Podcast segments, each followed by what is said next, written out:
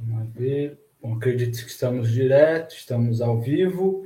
De pé, passageiros e passageiras do comboio suburbano, se a burguesia tem o expresso da meia-noite, a classe trabalhadora em Portugal tem o comboio suburbano.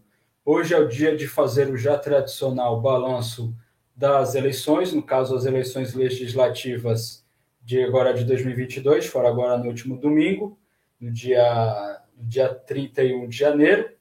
É, já temos o resultado eleitoral, nós já vamos comentar, já vamos apresentar. Antes, é, apresentar então os nossos participantes, eu, Lucas Faria, na apresentação. Temos o camarada João Reis, né, que é membro da Comissão de Trabalhadores da Auto Europa e dirigente sindical do Estasa e também membro do Em Luta. E também é, nosso time titular em campo, João Vilela e Saul Pereira, são daqui da casa do comboio suburbano. Então, para todos aqueles que estão nos assistindo, tanto ao vivo em direto quanto posteriormente, na live fica disponível no nosso canal do YouTube e também nas plataformas de podcast. Quem estiver assistindo, por favor, deixe o like no vídeo. Isso ajuda muito na divulgação, com a questão dos algoritmos do, do YouTube. Então, aproveita que está assistindo, ajuda a gente, deixa o like. Às vezes a gente faz as nossas publicações, o vídeo tem lá 150, 200 visualizações e 10 likes, 15 likes, não custa nada, é só ir lá apertar o botãozinho, carrega aí no like, no joinha e ajuda a gente com, com a, na divulgação. Também comenta, né? É, quem, a gente, quem está assistindo aqui ao vivo, né? Está participando do chat e já peço para todo mundo deixar suas perguntas, porque a gente vai ter as apresentações iniciais dos, dos nossos participantes mas é, vai ter a etapa de perguntas da nossa audiência. Então, quem estiver conosco aí já vai deixando sua participação. Mas quem estiver assistindo depois, comenta, né? A gente, na medida do possível, tenta dialogar e responder as perguntas, as observações que são, são feitas. É importante para a gente ter o feedback de vocês, a interação. A gente quer saber a opinião de vocês, o que vocês acharam é, sobre as opiniões aqui colocadas, sobre o podcast em geral, enfim. É, comentem aí nas nossas publicações, sejam nas lives, quanto nos, no, nos episódios recorrentes, nos podcasts. É sempre bom ter o feedback de vocês. Também, quem estiver aqui pela primeira vez, siga o nosso canal. É, nós já, felizmente, já atingimos a marca aí do, já ultrapassamos os mil seguidores é, aqui no nosso canal do YouTube. Quem é, ainda não, não se inscreveu, deixa o like, ativa as notificações para sempre ser informado quando tiver, tivermos novas publicações, é, sempre poder acompanhar o nosso, o nosso conteúdo. É, tem então algumas novidades aqui para colocar. É, tanto quem estiver assistindo agora a, a live em direto, quanto ver depois, vai ver agora que nosso, nosso canal do YouTube agora tem a opção de aderir. Tem aí, não sei, o meu YouTube aqui está configurado com português de Portugal, não sei como é que é no português do Brasil, mas tem a opção aí que é o aderir. Por quê? Porque agora você pode ajudar diretamente o comboio suburbano fazer a, a contribuição financeira para ajudar a viabilizar o nosso, nosso conteúdo, a nossa produção. A gente precisa de equipamento, precisa de, de enfim, de viabilizar a, a, a, o nosso trabalho aqui no comboio suburbano. Então, a gente tem um valor módico ali, é o mínimo ali que o, que a plataforma do YouTube proporcionou, são R$ 2,99 por mês, que você ajuda aí o comboio suburbano. É, a gente ainda não estabeleceu metas de benefício, o, o conteúdo ele vai continuar 100% gratuito, porque a gente entende que a gente tem aqui uma proposta de formação para a classe trabalhadora, a gente não vai cobrar por isso. Mas futuramente a gente pode ponderar e fazer algumas condições de fazer sorteios, inclusive se alguém de alguma editora aí marxista ou que publica é, obras marxistas, quiser fazer alguma parceria para a gente aqui sortear livre para os nossos inscritos, para os nossos é, contribuintes aí, é, entre em contato com a gente para a gente poder viabilizar aí essa, essa, essa participação. A gente ajuda, obviamente, com a divulgação, mas, conforme eu referi, o nosso conteúdo vai continuar ele todo é, 100% gratuito, mas agora o pessoal tem a possibilidade de contribuir são 2,99 euros para a nossa audiência no Brasil e outros lugares com outras moedas, eu não sei qual é o valor, mas a gente tentou ali para viabilizar para todo mundo. É, quem puder, obviamente, né? Quem puder, é, o valor módico ali, o mínimo que, o, que a plataforma do YouTube propôs ali, que é os R$ 2,99 e também agora tem a possibilidade do superchat, tá bom? Então o pessoal pode é, fazer uma doação aí em dinheiro. É, como eu falei, a nossa, ninguém aqui está por dinheiro, por, por fama pessoal, né? Enfim, acho que a nossa proposta, a gente já está um tempo aí nas redes e, e o nosso trabalho, eu acho que a gente já deixou muito bem claro qual é a nossa intenção aqui, mas é aquilo, quem puder, quem quiser ajudar, então é, está aí à disposição, tem aí a ferramenta aí do Superchat aí, é, mas a gente tenta dar espaço para todo mundo, tá bom? Muito obrigado aí para todos aqueles que puderem ajudar, mas o fundamental continua sendo a divulgação. Então compartilha, participe, divulgue, é, é, enfim, ajuda o comboio suburbano aí como, como, vocês puderem. É, nossas redes sociais, tá bom? Facebook, facebook.com.br comboio suburbano. Twitter, twitter.com.br comboio suburbano, número 1, algarismo 1.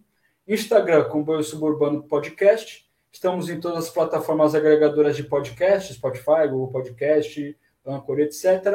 Temos também e-mail, comboio suburbano podcast.gmail.com e temos o nosso grupo do WhatsApp. Quem estiver assistindo aí a live é, pela, pelo computador ou pelo telemóvel, pode ver aí, eu já deixei nos comentários, é, é só clicar diretamente e vai entrar no nosso grupo do WhatsApp. Não é um grupo de conversa, bate-papo, de discussão, é só, é um grupo restrito, apenas a equipa do, do comboio suburbano é, que, que vai lá e, e coloca as atualizações. O Vilela está rindo porque provavelmente alguém falou alguma gracinha, eu já vou lá nos comentários já é, para ver. Então, acho que é bom. Enfim, vamos lá. É, a gente, então, conforme referimos, nós vamos discutir o resultado das eleições. Se me permitir aqui, eu vou colocar aqui rapidamente, é, aqui no ecrã, na tela, o, o resultado das eleições aqui, para a gente só falar aqui rapidamente. É, vamos lá. É, a gente colocou aqui vamos colocar aqui o comparativo de entre 2022 e 2029 e 2019, tá bem? Então o PS aí que teve 117 eleitos, é, teve mais de 2 milhões e 200 mil votos em 2022, em 2019 tinha tido 1 milhão 800, cerca de 1 milhão e 800 mil. O PS, PPD PSD ficou em segundo, né, elegeu 71, tinha tido quase ali 1 milhão e meio de votos e tinha tido 1 milhão e 420 mil em 2019. É, o Chega, é, agora é a terceira força política, saltou em 2019 de 66 mil votos para 385, mais de 385 mil votos. Quarta força política, a, a Iniciativa Liberal, é, o, o Partido Novo MBL português, é, o pessoal do Brasil, é, em 2019 tinha tido 65.545 votos, tinha elegido um, é, agora elegeu oito com mais quase 270 mil votos. Quinta força política, o Bloco de Esquerda, em 2019, tinha tido quase 500 mil votos e agora teve é, menos da metade, é isso? 240, pouco mais de 240 mil. O PCP e os Verdes, é, ele, o Bloco elegeu cinco. O PCP, então, ele, e o, os Verdes elegeram seis, tiveram quase 240 mil votos tinham tido 300 e quase 330 mil em 2019. Depois o CDS aí tinha elegido cinco com 216 mil votos, teve 86 mil votos e não elegeu ninguém. O PAN tinha elegido quatro, é, agora elegeu um, foi de 160, quase 167 mil votos para pouco mais de 82 mil votos. O Livre aí, que tinha tido é, vamos ver, cadê o livre? Difícil achar o livre. Cadê o livre, gente? Ok. Tinha tido 55 mil votos e agora teve 68 mil. E aí temos aqui o restante. É, eu queria poder falar todo mundo, a gente faz até live falando que não tem espaço é, no debate político para os outros partidos, mas até por uma questão de tempo, mas fica aí o. Acho que gente, eu, eu, vou falar então de algumas forças aqui. O, o PCTP-MRPP foi de 34 mil votos para 10 mil votos, pouco mais de 10 mil votos. É, o MAS foi de, é, de 3 mil votos para 5 mil, quase 6 mil votos, teve uma melhora aí. Eu vou falar do Ergt, então, que era o PNR, teve 500 mil, 15 mil, desculpa, em 2019. Teve, não chegou a 5 mil dessa vez. Enfim, é, tá aí, é, tá aí a, mais ou menos aí o resultado eleitoral. Então, a partir daí a gente pode começar a fazer aqui uma, uma, uma discussão. Antes de eu passar então a palavra para o João, é, bom, já era isso, era só tirar aqui a, a mensagem do ecrã. João, muito obrigado aí pela presença. E a primeira pergunta, né, que a gente faz é para fazer, a primeira coisa que a gente pede é para fazer um balanço geral das eleições. A palavra está contigo, camarada. Bom, uh, controla-me aí o tempo porque há muita coisa para falar. Antes de mais, agradecer o convite ao comboio suburbano. Uh, aqui é o, o, nosso agradecimento uh, em nome do Em Luta de, por, este, por este convite. Bom, eu acho que, que, para, nós, para nós percebermos o que é que, o que, é que se passa nestas eleições, eu acho que temos que recuar um bocadinho atrás uh, àqueles famigerados anos que alguns de nós aqui vivemos no ativismo uh, debaixo do governo da PAF, né? aqueles mal, malditos anos da Troika, uh, para percebermos uh, como é que se sai de um processo no qual existiam picos de lutas sindicais, mobilizações quase cotidianas dos trabalhadores uh, contra os ataques do, do, do governo Passos Coelho uh, da altura. Uh, saímos de um processo de mobilização que, apesar de se enfrentar com o governo da direita, não esquecia o passado recente do PS, tanto que estará aqui o, alguns camaradas para me, para, para, me, para me confirmarem que uma das palavras de ordem que mais acolhimento tinham na época era PS e PSD é a crise que se vê. Uh, saímos desses famigerados anos para um processo eleitoral uh, que, inclusivamente, convém dizer que parte da esquerda parlamentar, ao invés de animar e de manter uh, esse ímpeto de mobilização e luta que houve durante esses anos, começou a veicular o processo e, e, a desmontar os movimentos que se criaram, o dinamismo que se criou, inclusivamente no movimento sindical para encaminhar este processo para, para, para o processo para, para, para as eleições, portanto, as eleições no caso de 2015, e apesar de toda esta experiência, apesar de toda esta realidade, chegamos a 2015 uh, eh, e o Partido Socialista não consegue sequer uma maioria relativa uh, neste, nesse processo eleitoral. E a partir daí começamos a construção do resultado destas últimas eleições. É?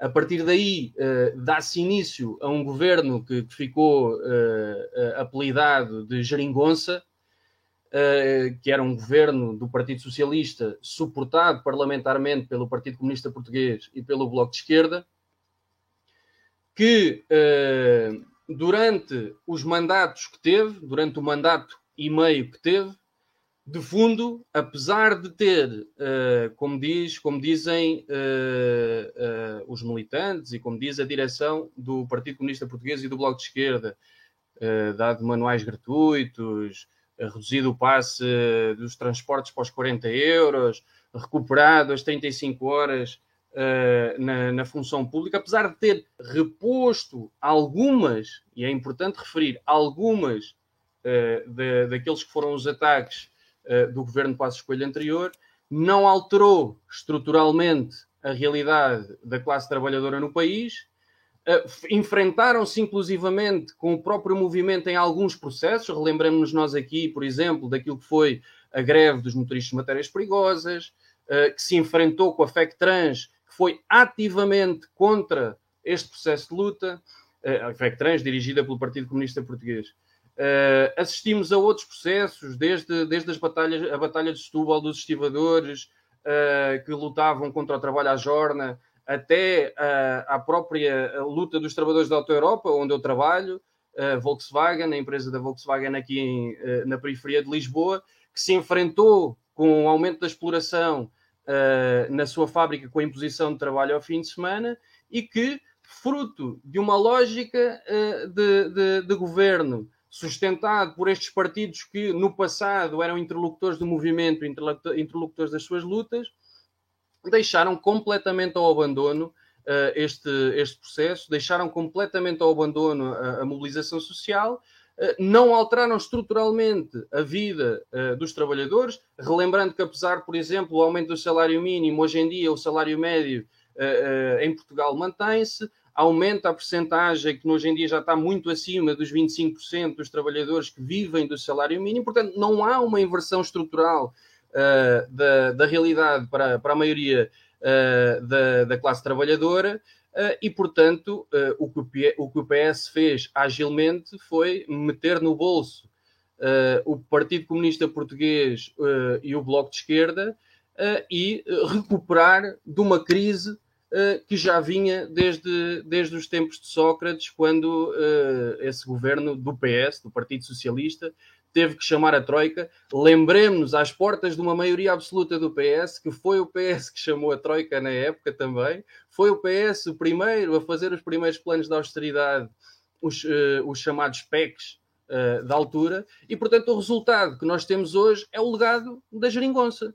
É o legado de um governo que supostamente governava para todos, mas que na prática governa para uh, a manutenção do status quo, governa para as multinacionais, como é o meu patrão, para, para a Volkswagen, uh, governa para, para os PPPs, governa para a manutenção da, da, da, do parasitismo dos privados no Serviço Nacional de Saúde, uh, e, portanto, os trabalhadores viram-se na mesma situação ou numa situação pior, e, e, é isso que, que, hoje em dia nós estamos a assistir combinado com aquilo que foi também o medo da volta dos governos da direita e, portanto, daí uh, isto explica em parte uh, a queda uh, dos partidos da esquerda parlamentar, explica em parte que uma parte significativa de, de, dos trabalhadores vota no PS não da mesma forma que achando que é um governo que vai resolver as suas vidas, mas obviamente contra aquilo que é um passado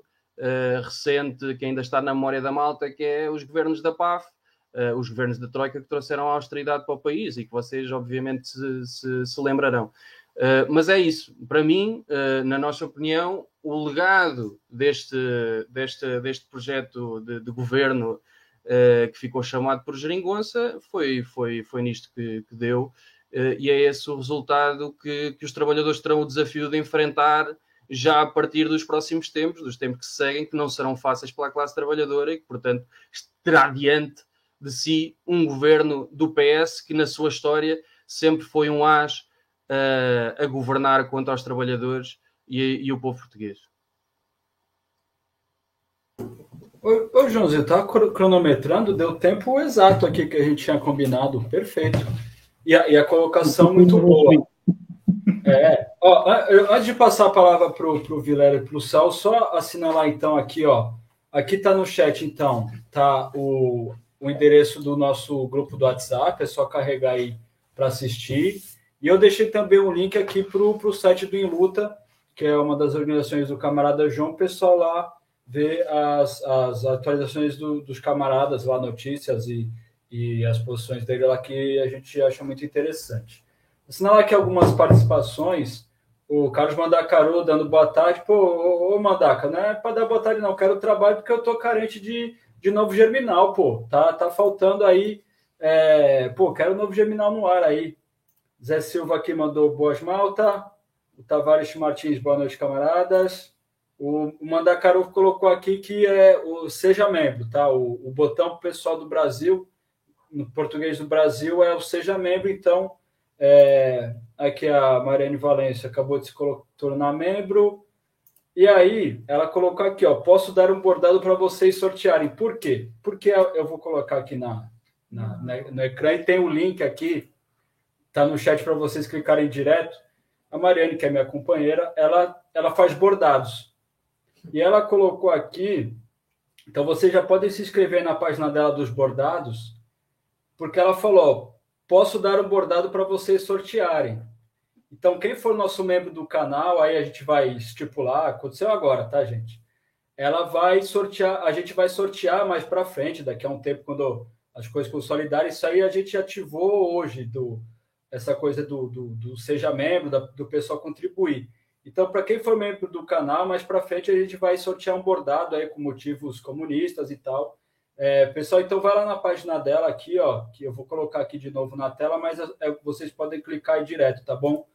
Que é no Instagram, o Borda Mariane, onde vocês vão o trabalho dela, o trabalho é muito bonito, é, trabalho de muita qualidade. Então, mesmo quem quiser fazer, dar de presente para alguém ou para colocar em casa, um bordado, uma arte bonita, tá aí, tá aí a, a, a divulgação. É, vamos aqui, o Fred Aleixo. Acho que o CDS também precisa de doações, pois é. é... Gerson Luiz Amaral dos Santos, boa tarde, boa noite, camaradas. Um prazer estar aqui. Boa noite, Gerson, está sempre conosco mesmo. Zé Silva, não deixe morrer o CDS. É... Fred Aleixo, o Costa diz que o passo social, os manuais gratuitos foram obra do PS. E a Catarina Martins diz que viramos a página da austeridade. Um Edinho botou aqui um boa tarde. Fred Aleixo, o, o BE e o PCP evitaram a paçoquização do PS, Costa mal agradecido. E o Gesso aqui, desculpa, esqueci de comentar que sou de Curitiba da Intersindical. Firme, camarada, tamo junto. É, continue participando aí, deixe as perguntas, porque depois das intervenções nossas aqui, a gente vai ter uma rodada aí dialogando com as observações e as perguntas que vocês fizerem no chat aí, tá bom? E só aqui assinalar por último que aqui, ó, Marielle Valença became a YouTube member, ela assinou, ela subscreveu o canal aí, tá apoiando. É, o único problema eu vou ter que alterar, porque aí fica mostrando o símbolo, o símbolo é verde, que é uma cor horrorosa. E aí eu vou ter que mudar isso, porque verde não pode. O Joãozinho, o Joãozinho concorda, porque ele sabe que verde é uma cor muito ruim. Mesma coisa se eu fosse para o Porto fosse vermelho, ou se fosse do Benfica fosse azul. Isso aí não, não pode. Bom, dito isso, Vilela, tá contigo para falar então, fazer um balanço geral, por favor. Bom, boa noite, saudações do confinamento como de costume e obrigado ao João por ter aceito o nosso convite de participar nesta live de balanço da, das legislativas. Já não é a primeira pessoa do, do Em Luta que aparece, já tivemos a Flor Neves, já tivemos o António Tonga, portanto é sempre um prazer receber-vos. Nós temos muita, muitas, muitas opiniões em comum convosco e é, é fixe podermos conversar. Relativamente às, às eleições, eu tinha aqui duas notas que queria fazer. Uma já me foi roubada pelo Fred, eh, que é quando ele diz aqui que o. Um, como é que é o BE e o, P, e o PCP evitaram a pasoquização do PS, o Costa é um mal agradecido. Isto, isto, é, isto é absolutamente verdade e pegando no, no, no diagnóstico que o, que o João fez antes de, de eu falar, é, é, tão verdade quanto isto. Quer dizer, o PS, de facto, quando nós chegámos às eleições de 2015, mesmo com tudo o que tinha acontecido no período de 11, 15, com todas as mobilizações do, do, movimento, do movimento dos precários, das mobilizações do movimento sindical, as quatro greves gerais que o Passos Coelho enfrentou e nenhum primeiro-ministro em Portugal enfrentou quatro, quatro greves gerais no seu mandato, além do Passos Coelho, com tudo aquilo que aconteceu naqueles quatro anos, nem assim o PS teve uma conseguiu uma vitória eleitoral contra, contra o PSD e o CDS. E detalhe também ele interessante, ao mesmo tempo que o PSD e o CDS ganhavam eleições e que o PS não conseguia ganhar essas eleições, nesse período de 2011 a 2015 nós tivemos provavelmente as melhores votações, eu não, não, não fiz um histórico desde o 25 de Abril, mas enfim, tivemos certamente as melhores, as melhores votações do passado recente, da esquerda. Tivemos as melhores votações do Bloco de Esquerda, o Bloco de Esquerda chega a 19 deputados em 2015, coisa que nunca tinha acontecido anteriormente. Tivemos o PCP a bater a marca dos dois dígitos, quer nas, nas autárquicas de 2013, quer nas, nas europeias de 2014, a ir aos 12%, que é uma coisa que também creio que teríamos de recuar muito para voltarmos a encontrar o PCP com dois dígitos e decididamente nunca mais tivemos daí por, daí por diante.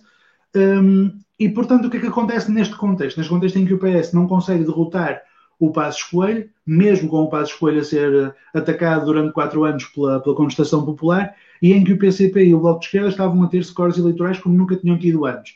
Aquilo que nós temos é um PCP e um Bloco de Esquerda que consideram que naquele momento a aposta estratégica que mais lhes interessa fazer é uma aposta estratégica em viabilizar um governo do, do, do PS contra o governo do Passos Coelho, considerando que a manutenção do governo do Passos Coelho seria um aprofundamento da política da Troika e seria muito prejudicial aos trabalhadores. Era preciso, portanto, um ganho imediato de substituição do governo e de garantir, através de, dos acordos, que não se chamavam acordos, chamavam-se posições conjuntas, enfim, depois aquelas confusões terminológicas, garantir, portanto, que saía de lá o Passo Coelho, para lá um António Costa que estaria em minoria dentro do Parlamento e dependente do PCP e do Bloco, a, quem se, se colocariam metas e objetivos para que ele pudesse manter-se no poder e não ser retirado pela, pelo PCP e pelo Bloco, e achava-se que depois disto, e aqui entrava a ingenuidade profunda, o PSD não estaria em condições de apoiar o PS para tomar medidas reacionárias, e, portanto, o PS só tinha como alternativa governar à esquerda. Isto é, isto é de uma espantosa ingenuidade,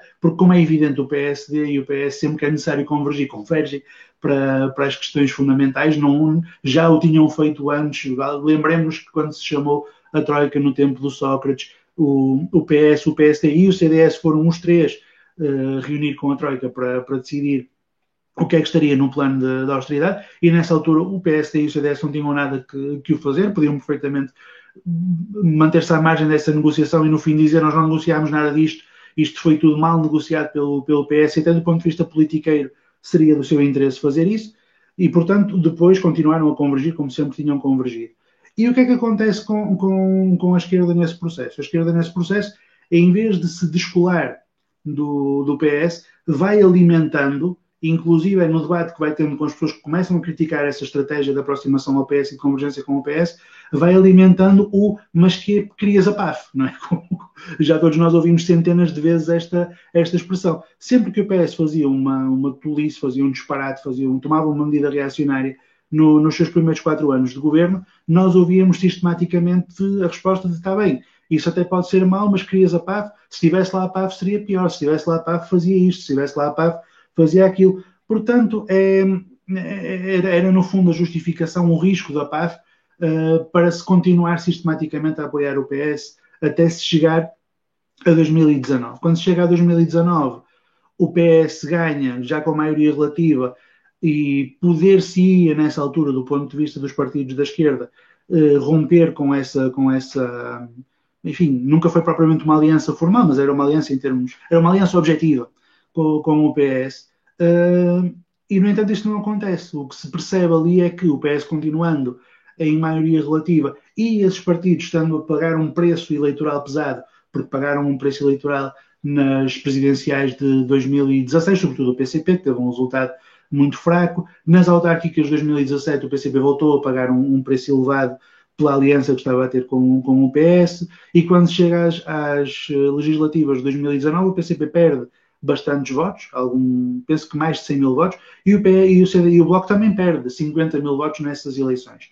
E nessa altura, a decisão que se coloca a esses dois partidos é o que é que a gente faz. Nós continuamos este caminho com o risco de perdermos ainda mais votos ou nós arrepiamos caminho. E visivelmente esses partidos não souberam o que fazer, porque, na minha perspectiva, ambos consideram, e não estão ainda em condições de considerar coisa diferente, que o máximo a que podem aspirar é ser uma espécie de consciência crítica, chamamos assim, do, do Partido Socialista, estar abrindo portas para o Partido Socialista em condições de dar algumas opiniões, de influenciar algumas medidas e algumas políticas, mas não se consideram uma, uma alternativa de regime, não se consideram uma alternativa de poder, e a verdade é que uma boa parte do eleitorado que esses partidos tinham acumulado até às eleições de 2015 eram pessoas que votavam nesses partidos achando que vocês nunca vão hum, dar a mão aos partidos do sistema, à Troika Nacional, como lhe chamava o PCP, de 2011 a 2015, do PS, do PST e do CDS. Não, vocês têm o interesse de romper com este sistema e, e nós, já agora, nós aqui na base, queremos uma ruptura com este sistema. Nós não queremos negociações com os partidos que nos trouxeram até aqui. Nós consideramos que o problema são eles e nós consideramos que é necessário ir contra eles, derrotá-los, substituí-los e aplicar um programa diferente. Ora, a partir do momento em que começa a haver aproximações ao PS, evidentemente começa a haver uma, uma, uma degradação das condições em que estes partidos podiam fazer, uh, podiam conseguir o apoio desta base que cria de facto esta, esta ruptura. E quem é que se vai propor fazer esta ruptura? A partir de 2015 eu já vou terminar, Lucas, já percebi que estou, estou a estourar o tempo. Quem vai fazer quem vai propor essa, essa ruptura? Cada vez mais são partidos que vêm pela direita. Partidos como a Iniciativa Liberal e, sobretudo, partidos como a Chega, quando chegamos agora a 21, a 22, aliás, conseguem ter um salto grande em termos do seu, do seu score eleitoral e são terceira e quarta força política, enquanto estes partidos, precisamente porque alienaram a sua condição alternativa de regime, hoje estão com os piores resultados da sua história, no caso do PCP, e do Bloco só não são os piores, porque já, já, já teve três deputados quando surgiu e agora tem cinco, mas mesmo assim é, é absolutamente miserável. Obrigado, Vilela. É, bom, já, já estamos recebendo aqui algumas questões no chat, é, mas a gente está com uma audiência muito boa, então, pessoal que estiver é, participando aí, é, deixa, deixa as perguntas. Quem estiver ouvindo, é, assistindo em outro momento, não, não pôde assistir a, a live, né, a transmissão em direto, também deixa aí o comentário que a gente é, interage depois. É, e também, quem estiver aí é, participando, não esquece de deixar o like aí no, no vídeo e se inscrever no canal do Comboio Suburbano. Bom, a, agora quem vai falar é o Saul e é, é novamente, assim como as intervenções anteriores, para fazer aí um, um apanhado, um balanço, um balanço geral. É, obrigado, Saul, pela presença. É, a palavra está contigo. Muito boa noite a todos, mas também obrigado ao, ao, ao camarada do Em Luta por, uh, por, ter aceito o nosso convite. E, então o, o, balanço que se faz destas, uh, destas eleições, destes resultados eleitorais, é o balanço que se esperava, portanto, estas eleições, uh, estes resultados, é o que se esperava desde que, talvez desde os primeiros seis meses pós início da geringonça. Portanto, a partir do momento em que fica demonstrado que o apoio político do, do PCP e do Bloco a, a, um, a um, governo do, do, PS vai muito para além do afastar o PSD do poder, uh, e, mas também não consegue ir para além do pôr o PS a fazer uma ou duas coisas uh, menos más de vez em quando. A partir do momento em que isso se torna perceptível e mais tarde óbvio, uh, este resultado estava, estava construído, estava construído no, num, num futuro próximo. Não aconteceu logo em, em 2019, porque ainda há uma, uma parte da, da base eleitoral de, desses partidos que se mantém confiante numa possibilidade de, de influência uh, ainda ao, ao, PS e também porque não tinha havido uh, tanta uh, propaganda mediática e de sondagens a dar a entender que a maioria de direita era uma possibilidade, ou pelo menos uma maioria relativa do, do PSD era, era uma possibilidade. Quando, quando, se, quando chegamos a, a 2022, em que o, em que o, o, Bloco de Esquerda e o PCP, portanto, causaram, uh, causaram, de um ponto de vista uh, de quem achasse que eles tinham a obrigação de continuar a apoiar o, o governo, portanto, ao, ao, tirarem o apoio no, na questão do orçamento de Estado, portanto, uh, há a queda do governo, portanto, todos aqueles que ainda estavam do lado desse, to, toda, toda a sua base eleitoral que estava concordante com a estratégia de apoio ao PS fica, uh, fica desiludida. E a partir do momento em que se começa a fazer a campanha que, que pressupõe uma possibilidade de uma maioria, maioria relativa ou de uma maioria relativa do PSD ou de uma maioria de direita que incluiria o Chega uh, nas, nas eleições, portanto, há uma debandada eleitoral de, de, destes partidos para o PS, portanto, fica por culpa própria de, desses partidos, ao apoiarem-o anteriormente, uh, dão ao PS a possibilidade de se identificar como baluarte defensor contra uh, a direita. Portanto, uh, uma série de pessoas começa a achar que se é para haver uma geringonça com fracas uh, vantagens, mais vale e simplesmente votar PS e dar então essa. resultando então na, nesta, nesta maioria absoluta. Portanto, uh, as restantes, uh, os restantes diagnósticos feitos, feitos antes de mim estão, estão genericamente corretos. há que destacar, sim, a questão da do que se foi feito em termos de contenção de toda, de toda,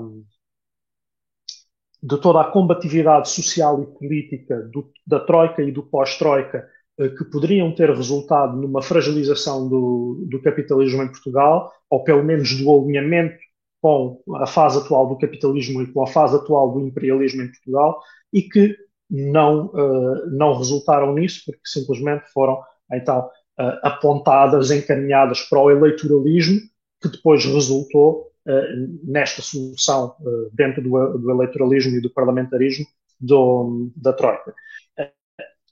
Qual seria a alternativa, perguntam vocês, nomeadamente num contexto em que se pudesse considerar a geringonça como pelo menos uma solução temporária para, para a questão da, do papel da direita no, no período da Troika?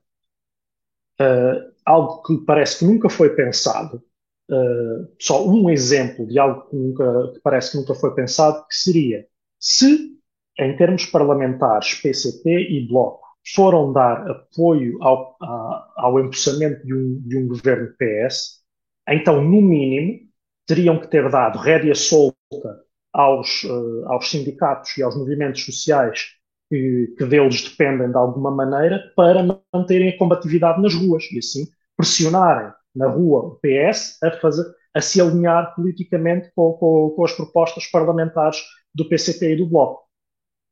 Seria jogo sujo diriam, diriam, uh, diriam os, os moralistas.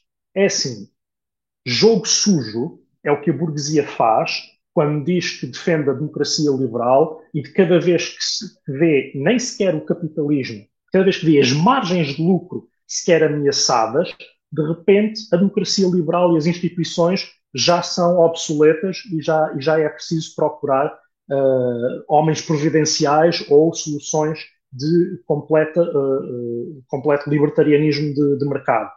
Jogo sujo é o que faz o, é o, que faz o PS ao dizer-se centro-esquerda e ao servir uma, uma agenda de pró-imperialista, pró, uh, pró-evolução do, tardia do capitalismo.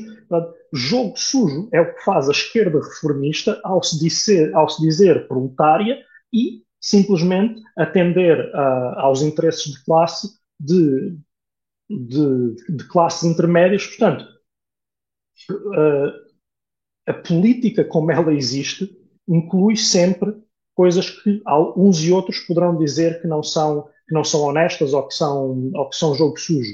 Uh, o que interessa, é, o que importaria aqui é se com essas manobras seria possível ganhar alguma margem para, para a classe trabalhadora em Portugal ganhar alguma margem para reverter os ataques que foram feitos do, no período de 2013 uh, eh, para a frente à, à, à vida dos, dos, trabalhadores portugueses e tentar, então, uh, com, com o elan político ganho nesse combate, pôr de facto em causa a posição de Portugal na, na divisão internacional do trabalho e o, o sistema capitalista em si, talvez mais tarde, ou talvez em, em, em, em paralelo com isso, mas de alguma maneira uh, uh, colocar isso em causa. Nada disso foi escolhido ser feito, portanto, estamos num período em que a esquerda o que mais nos consegue, a esquerda parlamentar não nos consegue prometer mais do que uh, o social-liberalismo e a macronização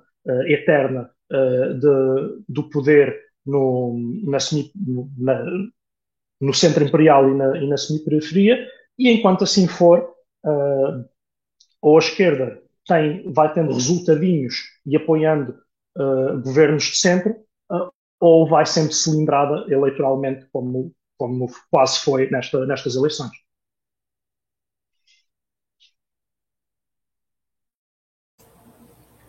Obrigado, Saul. É, a próxima questão é para comentar, né, para falar como, como que se explica a maioria absoluta do PS, né?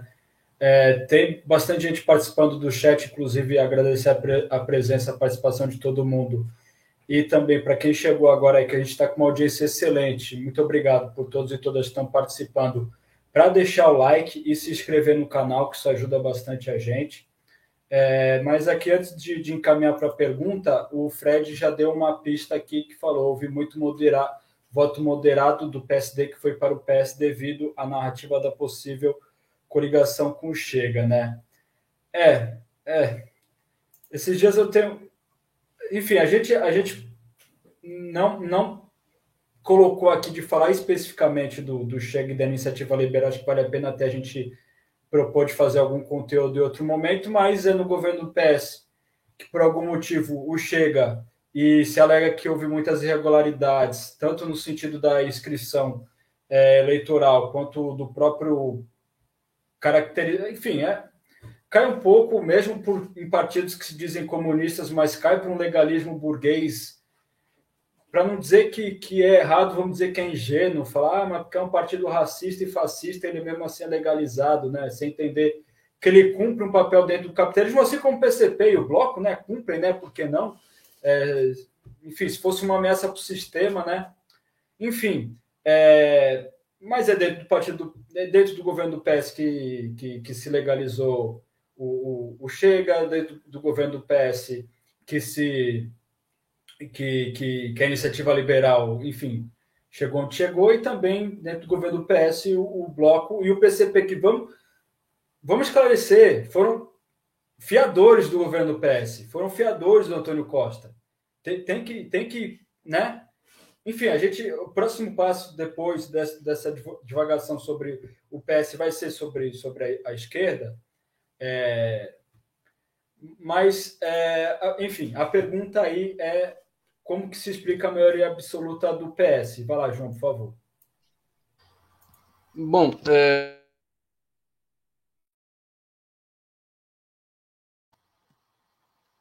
ok.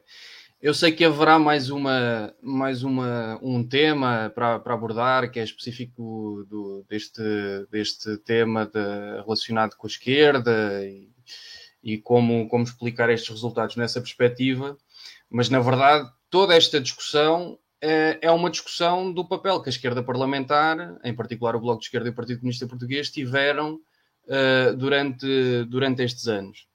Uh, e para isso é importante relembrar todo, uh, o, o, todo o discurso que foi criado uh, em torno uh, destes governos da geringonça. Não sei se vocês se recordam, havia outdoors do Bloco de Esquerda, mas não só, do Partido Comunista Português também, do virar de página da austeridade. Nos últimos anos até já estavam um bocadinho mais envergonhados, já só falavam no concreto, é, os manuais, é, é a questão do, do passe e tal e tal mas ao início houve todo uh, um, um, discurso, um discurso montado que fez parte de uma educação uh, também uh, de um setor da classe trabalhadora que tinha feito experiência e tinha feito experiência ao longo dos últimos anos, desde, desde, desde a era Sócrates, mas que mesmo na era da PAF não se esqueceu do legado e da história do PS, das PECs e, e, e portanto,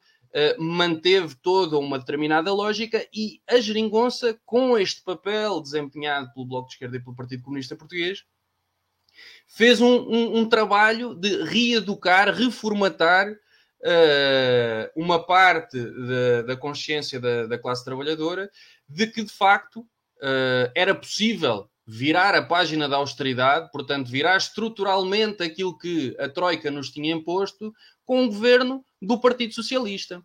E lembremos-nos que não era só uma questão de, de, de, negociação de migalhas ou que as migalhas foram poucas durante os orçamentos de, de, de Estado da geringonça. Os orçamentos de Estado da geringonça mantiveram decisões políticas tão estruturantes da economia do país, como, por exemplo, a manutenção do sorvedor da dívida pública, que inclusivamente agora, ontem até saiu mais uma vez um, o, o, o valor atual, que continua uh, acima dos 125% do, do PIB. Uh, eh, portanto, manteve do ponto de vista estrutural, uh, inclusivamente o, o, há um, um, economista que vocês conhecerão, que é o, o Eugênio, o Eugênio Rosa, uh, que, que, faz um, uns relatórios num, num, site sobre alguns temas uh, da economia. Uh, e, e, reparem, com dados do próprio Instituto Nacional de Estatística em Portugal, né, chega-se à conclusão que os governos da geringonça foram inferiores a nível de investimento público que os próprios governos da PAF. E, portanto, eh, quando nós estamos a falar de todo o papel que faz a esquerda diante de este, esta materialização do governo da, da geringonça na vida das pessoas, reeducou, reformatou eh, uma experiência que, que parte da classe trabalhadora tinha com os governos do Partido Socialista recente, de que era possível, sob de um governo de maioria relativa do Partido Socialista, uh, uh, governar para a maioria dos trabalhadores reconquistar uh, uma vida estruturalmente, estruturalmente distinta. Então, parte deste resultado é fruto de uma educação que, afinal, com o PS a gente vai lá. Mas também nunca é demais dizer que nós estamos aqui a discutir um processo eleitoral um processo eleitoral uh, é um reflexo bastante, mas bastante, bastante, bastante distorcido daquilo que é a percepção dos trabalhadores uh, sobre a sua, o, o, seu dia a dia, né? a política no concreto, a política materializada uh, na sua refeição, no salário no final do mês, no pagamento da renda, etc. etc. Portanto, não me parece né? A, democracia não é o campo dos trabalhadores e, portanto, é um jogo com regras dadas no qual os trabalhadores não podem em plenário decidir: epá, vamos criar aqui um, uh, o, nosso, o nosso representante que, que, que dê voz à nossa realidade e, portanto, votam naquilo que existe. Uh, e naquilo que existe. Uh, sofre com esta educação que foi feita ao longo dos governos de Geringonça e aí apontar o dedo àquilo que foi o papel Uh, uh, o papel uh, que teve Bloco de Esquerda e, e, Partido Comunista Português no sentido de reconstruir ou despazoquizar o Partido Socialista em Portugal, mas também, claro está, que num jogo de regras marcadas, que não é o campo dos trabalhadores, o, campo, o nosso campo é nas lutas, é na mobilização, não é o campo de quem luta e de quem apenas depende da sua força de trabalho, mas é o campo dos patrões, e portanto na, na, nossa tradição, penso eu, das, dos que estão todos aqui, é uma democracia dos ricos, chama-se democracia burguesa, responde aos interesses de uma classe social e, portanto, os trabalhadores, não podendo escolher as regras, porque não são as dele, vão votar de acordo com as regras dadas. E aí eu acho que teve peso também, não apenas a desconstrução daquilo que é o passado recente e a consciência dos trabalhadores relativamente ao Partido Socialista, fruto do papel da geringonça, mas também a, a, a oposição a, a um cenário uh, da direita e da extrema-direita uh, realmente uh, governarem, governarem o país. Mas é importante, mais uma vez, dentro desta lógica de tentar relocalizar uma, uma, uma crítica mais terra a terra ao Partido Socialista, isso foi completamente um, um, ato falho da parte da esquerda parlamentar neste processo eleitoral. Não sei se vocês se recordam uh, da futebolização daqueles, daqueles debates eleitorais em que, por exemplo, a realidade do trabalhador uh, que, que, que, ganha 705 euros, a realidade do trabalhador que tem um acidente de trabalho uh, e não há nenhuma lei uh, laboral que lhe garanta o, vínculo, o vínculo de trabalho.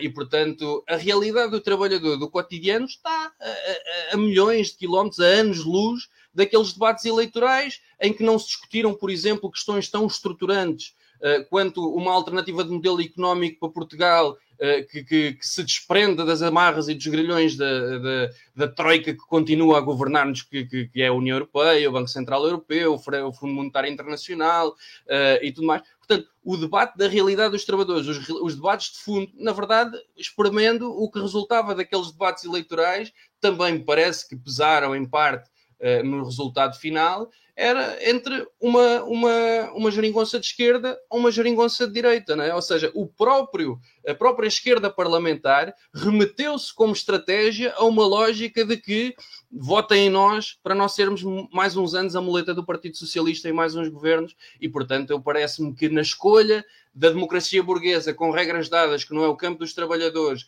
entre o original e a cópia, a malta escolhe o original.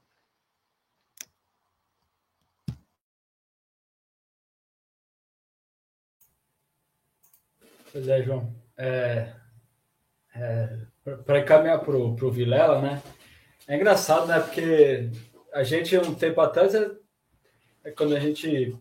Às vezes a gente se pegava, encontrava com alguém do, do PCP, até do bloco nas redes sociais, e a gente falava, as coisas não, não, andam tão bem. Eles falavam, não, tudo vai bem, e a gente garante as conquistas e as vitórias, e, e de dois dias para cá o PS virou um pesadelo, um problema. as coisas mudaram tão, tão rápido, né? A gente achando que, que a gente era governado pela esquerda, agora a própria esquerda parlamentar diz que não, que, que agora é uma tragédia, porque. Consegue explicar isso, Vilela?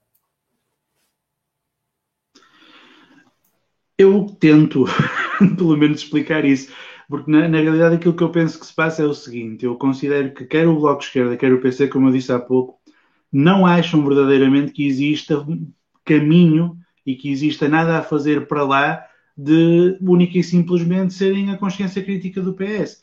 Eles não conseguem, se tu, se tu disseres a um tipo do Bloco de Esquerda, um dirigente do Bloco de Esquerda ou um dirigente do PCP, tem uma ideia agora para lá da, da mera gestão do teu estatuto de consciência crítica do PS. Ele não vai conseguir, porque está, está, está há demasiados anos instituído na, na, cabeça daquelas pessoas e na prática daquelas organizações que o máximo que eles podem fazer da vida é serem a consciência crítica do PS e não vão conseguir ir muito para lá disso. A ideia de serem uma alternativa de regime, que de resto era a razão pela qual as pessoas votavam neles durante, durante muito tempo e cada vez votam menos, porque cada vez se torna mais claro que eles não tencionam sê-lo, um, não é uma ideia que eles tenham verdadeiramente na, na sua cabeça. E precisamente por isso, porque se começa a tornar claro como dizia o João e com, e com, toda a razão, que eles são unicamente a cópia e que o original será o PS, as pessoas começam a perceber, não vale a pena estar a votar no, no PC e no Bloco, não há nenhuma vantagem relativa, não há, nada, não há nenhum projeto político diferente do projeto político do PS que eu vá obter votando no PCP ou votando no Bloco. Portanto, vou, vou votar no PS diretamente e foi isso mesmo que aconteceu nestas últimas eleições e é isso que explica um, a maioria absoluta do PS. Não apenas isso, mas também o facto de nós termos tido durante muitos anos precisamente o alimentar daquela lógica de que eu falava há pouco do, do mito fundador da PAF e do papão da PAF. Ou seja, é preciso que o PS se mantenha no governo, mesmo que se façam todas as concessões deste mundo e do outro. Eu lembro-me, inclusivamente, a determinada altura, talvez todos os que nos estão a ouvir se recordem disso, vieram ordens do Trump, ordens do, do, do Presidente dos Estados Unidos, que diziam que todos os países da NATO tinham de aumentar o, o, a sua contribuição financeira para o, para o, orçamento da NATO, e o PCP e o Bloco de Esquerda, que tanto quanto eu sei até à data, sempre se consideraram contrários à existência da NATO, votaram a favor de um orçamento de Estado com, com mais dinheiro para a NATO. Portanto, é, é, até neste, neste ponto, no, no ponto do, do, não participarmos financeiramente no esforço do imperialismo, no esforço do militarismo, no esforço das guerras que são feitas pelo, por motivos puramente neocoloniais sob a égide dos Estados Unidos, até nisso houve uma cedência. E, portanto, as pessoas começam a falar, nem, nem nisto eu estou a conseguir uma, uma vantagem mínima. Quanto mais não fosse, não contribuirmos com mais dinheiro para a NATO, mas nem isso estamos a conseguir obter. Então, se é para isto, se o, se o limite máximo de esquerda a que se consegue chegar é o tal social-liberalismo do PS, de que o Saúl falava bem, então um voto no PS. Mais a mais, se há, se, há um, se há um perigo tão grande, como disseram durante estes anos todos, de um regresso da PAF, aditivado agora com o risco de, um, de, uma, de uma PAF em esteroides, por assim dizer, com uma iniciativa liberal e com um Chega, que são ainda piores do que era o Paulo Portas, ainda piores do que a Assunção Cristas, ainda piores do que a companhia do, do, do CDS, que foi posta pela porta fora agora nas últimas eleições. Então, mais vale que eu, que eu vote no PS para garantir definitivamente, se possível, e como foi o caso com uma maioria absoluta, que não há risco nenhum de PAF alguma. Portanto, estes tipos são postos fora, os tipos da direita, e o meu voto, que é para o PCP para o Bloco, vai para o, para o Bloco, para que é para o PCP para o Bloco, vai para o PS, com o objetivo de garantir que não há nenhum risco de que a PAF chegue ao poder. Portanto, isto é, uma das, isto é, isto é metade da explicação da vitória do, do Costa e da maioria absoluta do PS nestas últimas eleições. A outra metade da explicação, que também é importante nós aqui darmos, é a inexistência da direita. A direita portuguesa, nos últimos quatro anos, e eu diria mesmo nos últimos seis anos, remontando mesmo ao início do, do governo do Costa, não existiu. Não existe direita em Portugal. Ela está completamente incapacitada de, de, reagir, de reagir e de responder diante desta situação que, num primeiro momento, ela tentou contrariar com a ideia de que o Costa era um primeiro-ministro ilegítimo, que não tinha sido eleito. Quem foi eleito foi o Passos Coelho. O Passos Coelho ganhou as eleições. Todos nós nos lembramos desta, desta conversa em 2015. Bom, a dada altura, eles próprios desistiram de continuar com essa conversa porque perceberam que ela não era rentável, ela não trazia pessoas para o seu lado. Ninguém estava verdadeiramente a comprar a tese de que o Costa não tinha direito de estar no governo unicamente porque não ganhou as eleições, porque ele tinha o apoio da maioria dos deputados, logo podia perfeitamente estar no governo. E a partir do momento em que se abandona esta tese, o que é que nós temos? Nós temos no CDS a entrada em cena do Francisco Rodrigues dos Santos, do Chicão, que é um, uma anedota.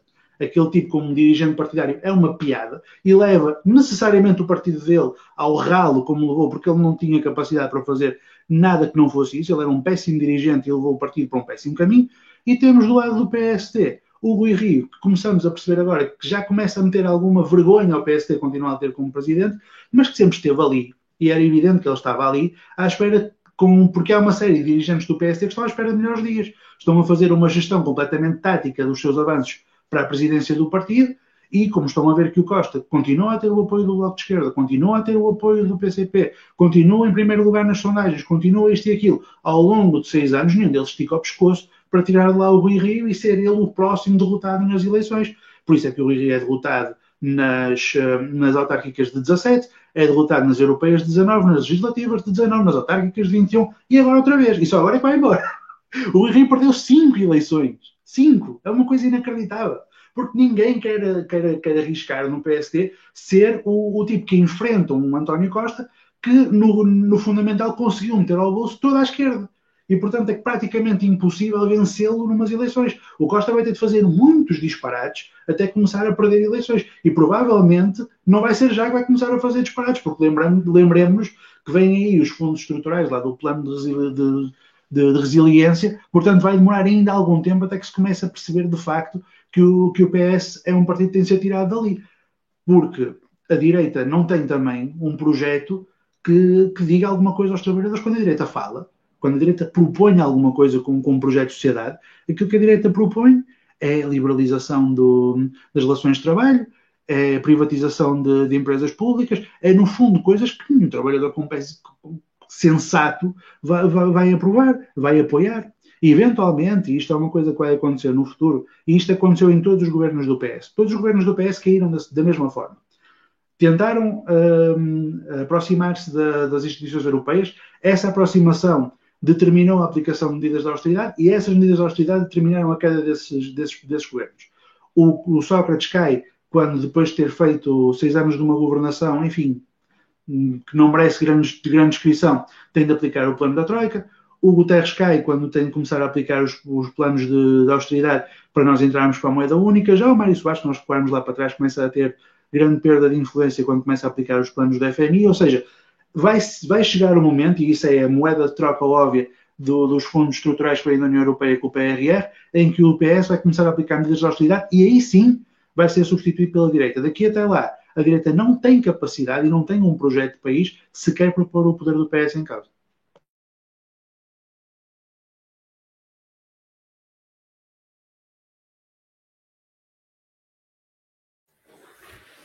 Obrigado, Vilela. É, bom, novamente está agora o Saul, é, obviamente com novos elementos, até porque é, com conhecimento de causa, né? É, de quem já lá esteve. Todo mundo já, já, todo mundo já errou na vida, o Saul. Já fui da, da UJS do do B e vida que segue. É, novamente, então, explicar a maioria do PS, por favor.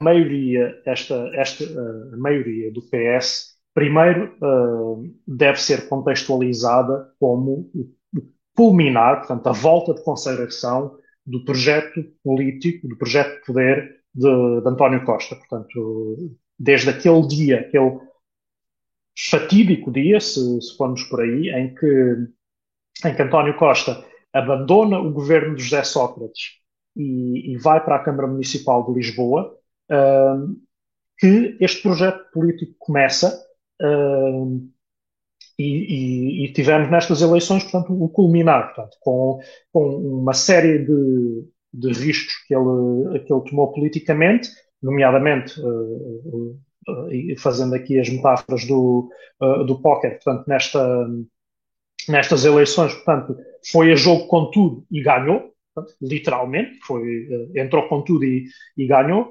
um, esta, esta maioria explica-se exatamente porque ele consegue meter no bolso a esquerda, como se, como se tem vindo a dizer, consegue meter no bolso uma grande parte do centro e, portanto, afirmar-se em Portugal como sendo o guardião do, do centrismo social-liberal uh, que, que, vai fazendo a gestão uh, do, tardia do, do capitalismo.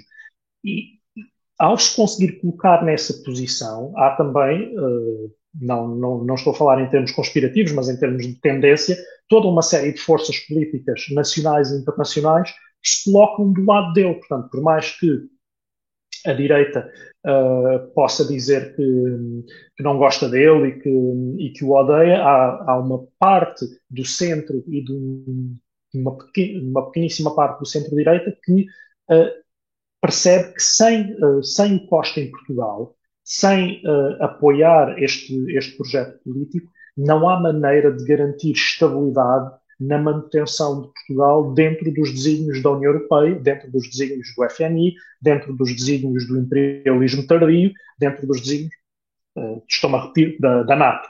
Portanto, sem, sem a manutenção do, do, PS no poder e sem este Mário Soares 2.0 uh, mantido, uh, mantido no, no, poder em Portugal, portanto, é, não se consegue essa essa, essa estabilidade exatamente uh, aquilo que o, que o, que o Vilela esteve a dizer. Portanto, o, a direita não tem uh, uma proposta política para, para Portugal que não, uh, atualmente, que não resulte de uma, numa grande parte até das classes intermédias em Portugal em puro e simples nojo.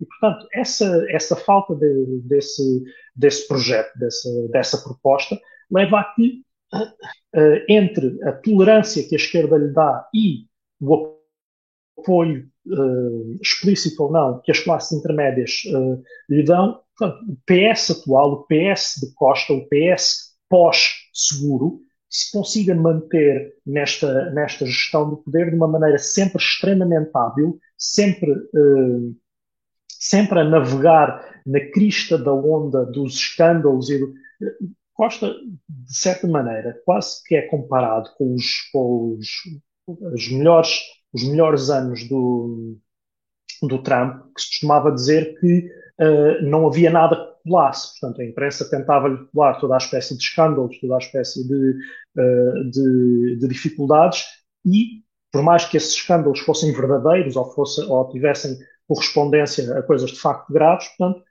nem na sua base eleitoral ele eh, perdia, se perdia o entusiasmo, nem na sua base eleitoral inimiga se ganhava entusiasmo suficiente para o combater de, de forma eficaz.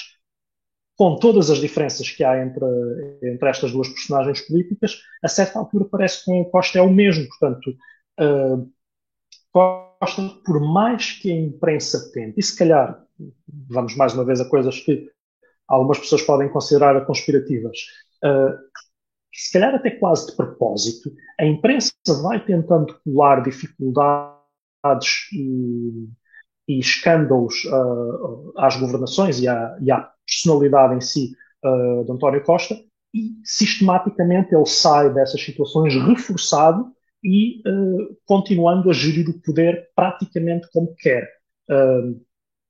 atualmente, Uh, depois, por exemplo, de toda esta barragem de vem aí uma maioria relativa do PSD, vem aí uma possibilidade de maioria de direita, Costa sai com uma maioria absoluta, tranquila, uh, tirada de, uma, de, de, uma, de umas eleições uh, intercalares. Portanto, isto é, isto é prova de que é, é no PS de António Costa que as forças, mais uma vez, do status quo, da manutenção do status quo e, portanto, da, da manutenção da gestão do, do, sistema como temos até agora, se, se mantém.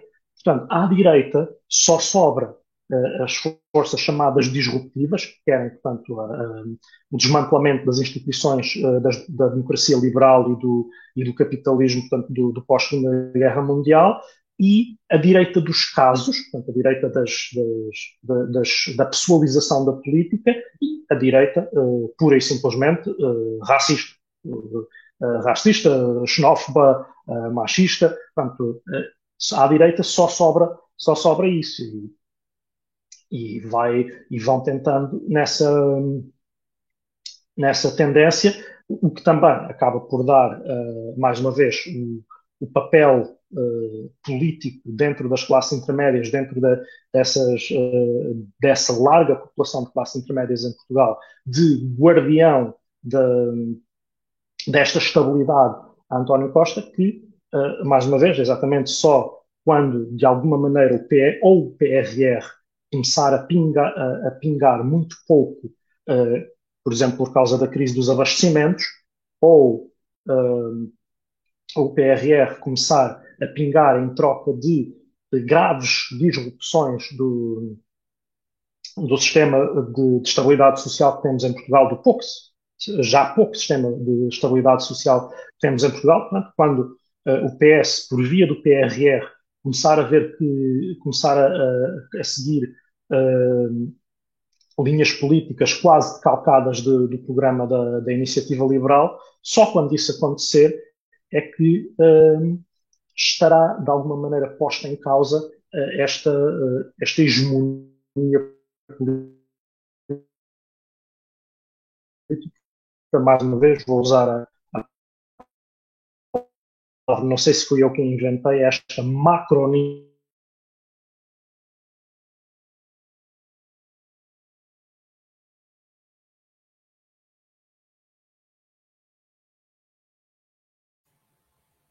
É, só, é, é, Saul caiu. Eu acho que. Voltou, Saul. É, o, o final Sim. da tua fala não apareceu. Vai lá, termina aí, por favor. Eu falo, não, ah, sou, não, sou, não sei se fui eu que inventei, aí, aí cortou.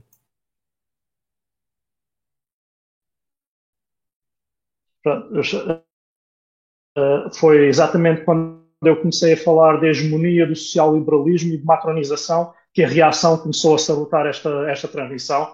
Portanto, temos que ter, temos que ter cuidado. Estamos, estamos a chegar lá, estamos a chegar à, à verdade. Uh, é por isso, é por isso a NSA já, já está a ver se, se acaba com isto rapidamente. Uh, ou neste caso a CIA, acho que é a CIA que, que, tem melhores ligações com os liberais em termos de, das, uh, de, das agências de três letras. mas pronto, só Costa é, em Portugal, a hegemonia social liberal, como, como é uh, Keir Starmer uh, no Reino Unido, como, será, como, como é agora, o, já, nem, nem, me lembro do nome do líder do SPD, uh, eu perdi-me em líderes do SPD desde o Schulz, uh, como é aquele líder do SPD na, na Alemanha. Portanto, é conseguem de forma até agora. De, e desde algum tempo. E resistir ao ataque da, da, da direita mais, mais trauliteira e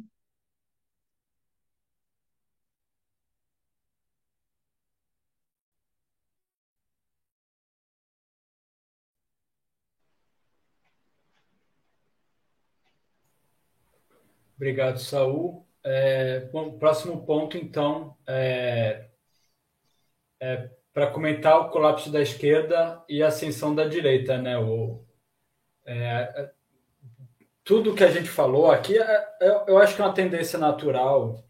Alguns podem até sentir perseguido a gente falar do PC e do bloco, até porque são aqueles que falam em nosso nome enquanto trabalhadores, né, até enquanto comunistas, revolucionários, anticapitalistas, etc. É, e a gente sente algumas contradições no, na prática política deles em comparação com, com esses símbolos, né? Que não sei nem se deve chamar discurso mais, né? Porque pouco disso ainda resta no discurso sem ser símbolos e uma, uma imagética, uma enfim, é, o uso da foice do martelo e falar de Marx, etc., e, e, e Lenin e, e, tal, mas, enfim, é, acho que a, acaba sendo mais sensível ao passo que, né, se a gente alargar um pouco, entra no nosso campo político e a gente vê uma série de contradições. Se os representantes do capital estão se batendo para ver como que eles vão gerir melhor é, os interesses do capital, pronto, eles estão fazendo o papel de classe deles. Agora, quem, quando quem diz que representa os trabalhadores é tão contraditório, né, que, e, que se, quem até se coloca no campo como revolucionário e, e, passa longe de fomentar e de construir um processo revolucionário, né, é, e sem qualquer tipo de loucura aqui de não entender a conjuntura e as condições objetivas, etc., mas enfim, a gente vê uma série de contradições, é, a gente acaba falando mais nesses porque pega mais dentro do nosso campo, inclusive da classe que a gente tenta, né? Quase todas as nossas limitações, tenta representar, vamos dizer assim, para não, não cair no erro de falar em representar ou, ou liderar ou conduzir, etc., porque né, vamos, vamos jogar com a realidade. Enfim, é, então acho que a gente vale a pena agora a gente comentar então o colapso da esquerda, o termo que a gente colocou no, no roteiro foi esse mesmo, colapso, e a ascensão da direita, nomeadamente do Chega e Iniciativa Liberal, que são forças políticas agora consolidadas e que, se já havia todo o tempo de antena, espaço nos média para um de cada, agora imagina que eles tiveram uma bancada agora. Ah, agora esse sujeito estúpido vai ser deputado, vai, vai falar no parlamento, vai aparecer nos programas, vai falar e muita gente vai ouvir, né? Vão usar redes sociais, vão vão vão, vão para as picas, como a gente se diz no Brasil, e agora a gente vai ter que saber como é que a gente lida com isso. Porque, enfim, é... vamos lá, comentar sobre o colapso da esquerda e a ascensão da direita. Joãozinho, por favor.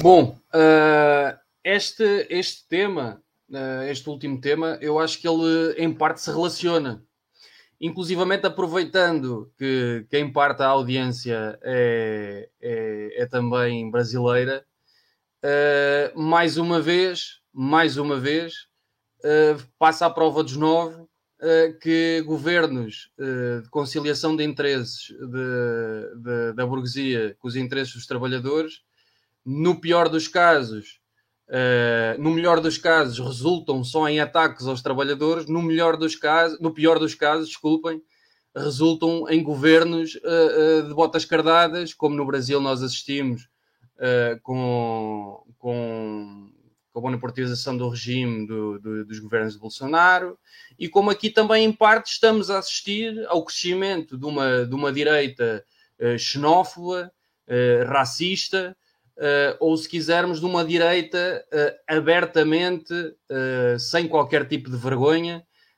liberal, como, como é a, iniciativa, a iniciativa liberal. Portanto, para mim, parece-me que esta, esta discussão e este resultado eleitoral, em parte, baralha um bocadinho as estratégias que, que, a malta, que, que, que a malta à esquerda uh, e dos, dos, grandes partidos da esquerda têm cozinhado nos últimos anos, uh, seja as experiências, algumas latino-americanas, uh, de governos de, como dizia há pouco, que, que procuram governar para todos, não é? lembremos-nos da, da, da, das declarações uh, do, governo, do governo Lula logo após a, a, eleição em 2002, a dizer que não vinha mexer eh, fundamentalmente em grande coisa, que a, que a malta do capital não se, não se preocupasse, que ele não ia uh, estruturalmente inverter as coisas, uh, mas vejamos também aquilo que foram as experiências de, de, de europeias recentes, como por exemplo no, no contexto de, das lutas contra, contra a austeridade e no contexto da eleitoralização desses processos, aquilo que foi o governo do, do Siriza, né? que, que na prática hoje em dia uh, se converte em mais um governo, em mais um partido uh, de gestão do sistema capitalista, no caso grego.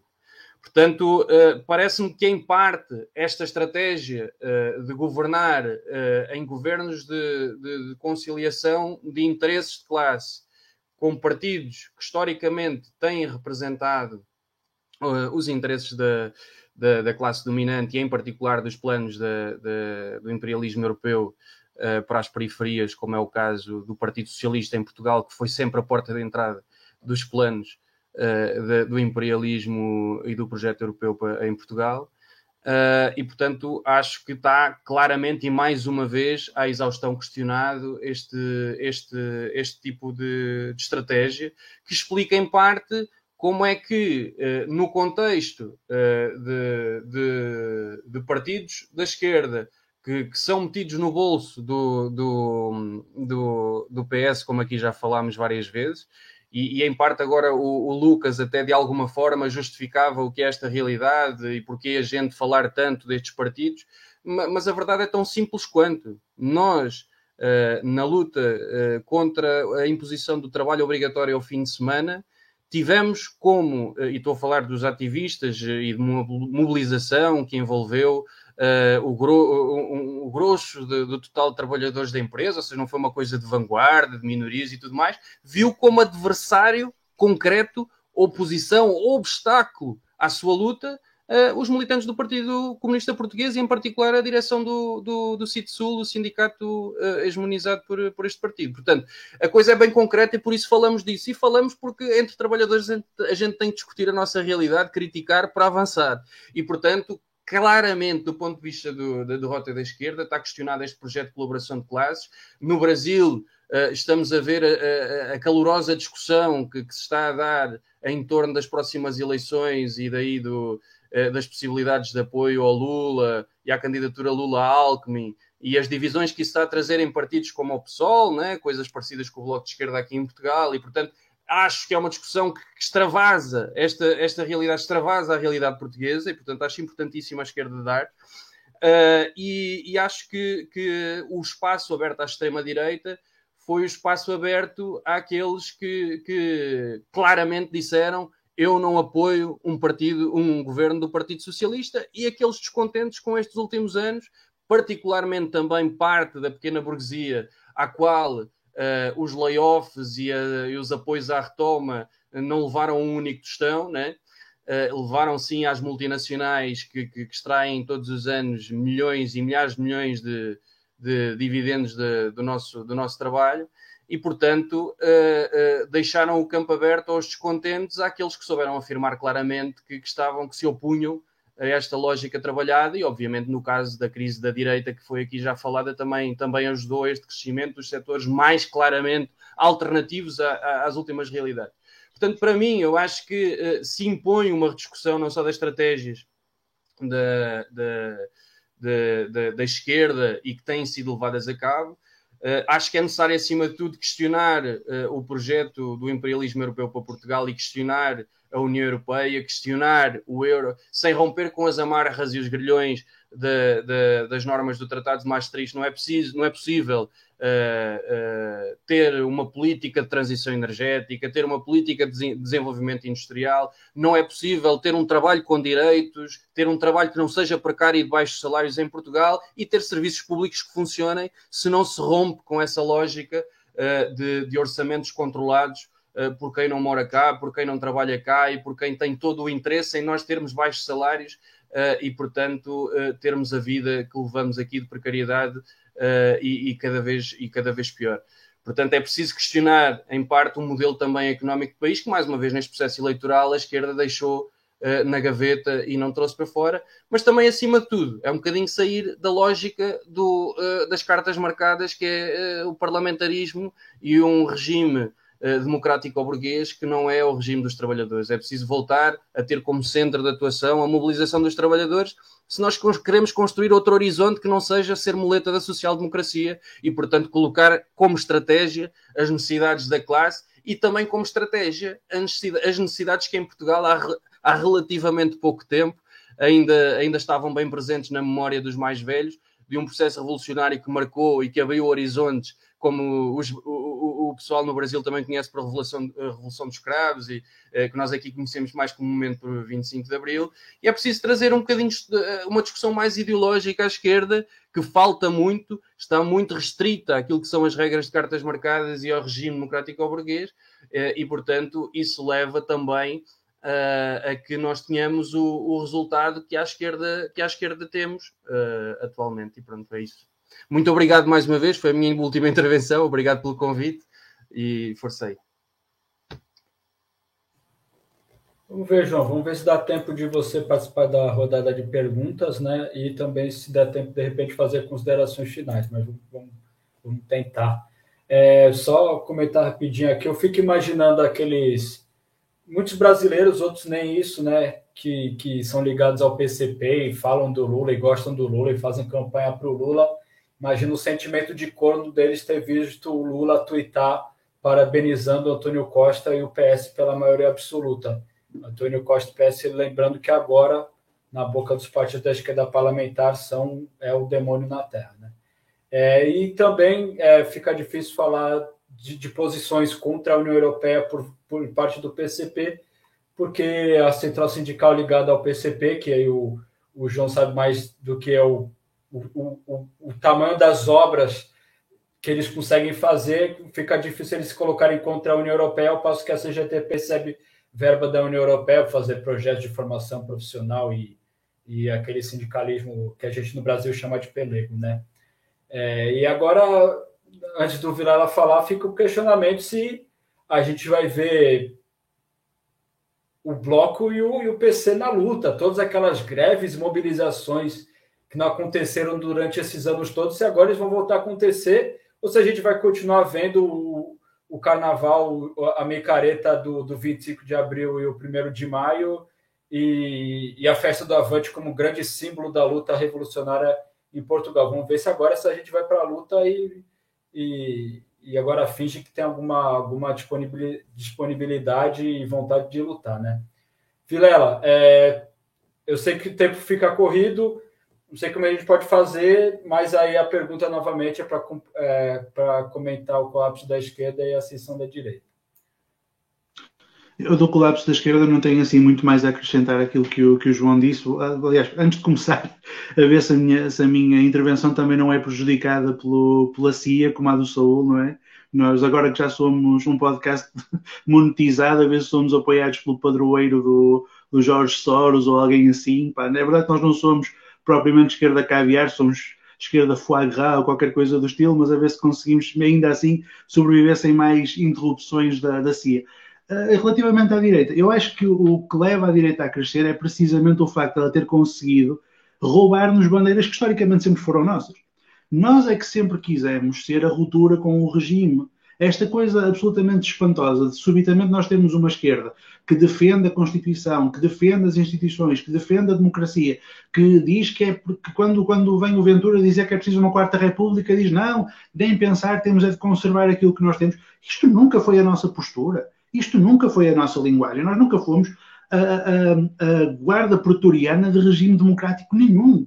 Portanto, por que raio é que agora decidimos passar a selo porque estamos numa democracia burguesa? Isto não faz o menor dos sentidos, isto é contrário àquilo que nós sempre devemos e, de, devemos continuar a ser.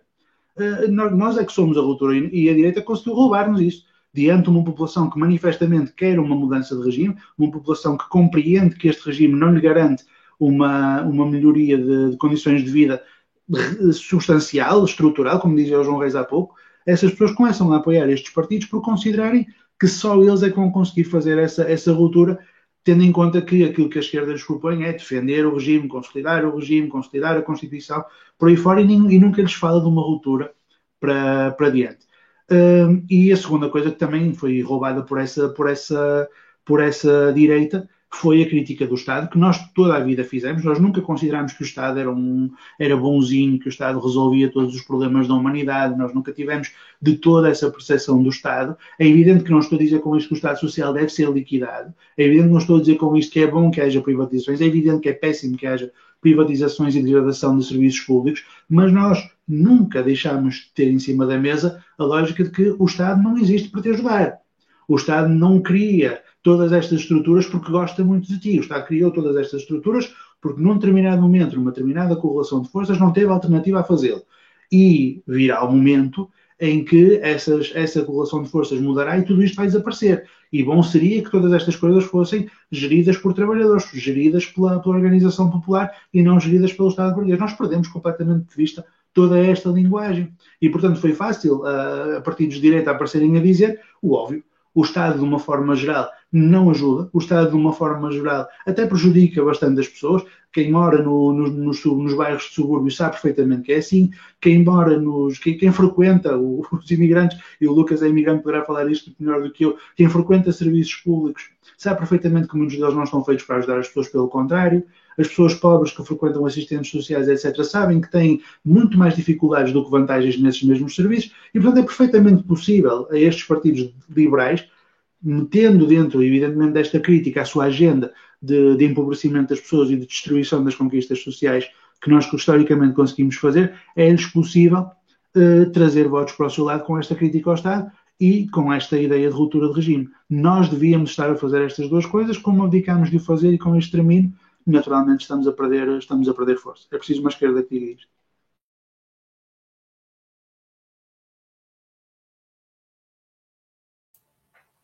Obrigado, Vilela. Saul, é, colapso da esquerda e ascensão da direita.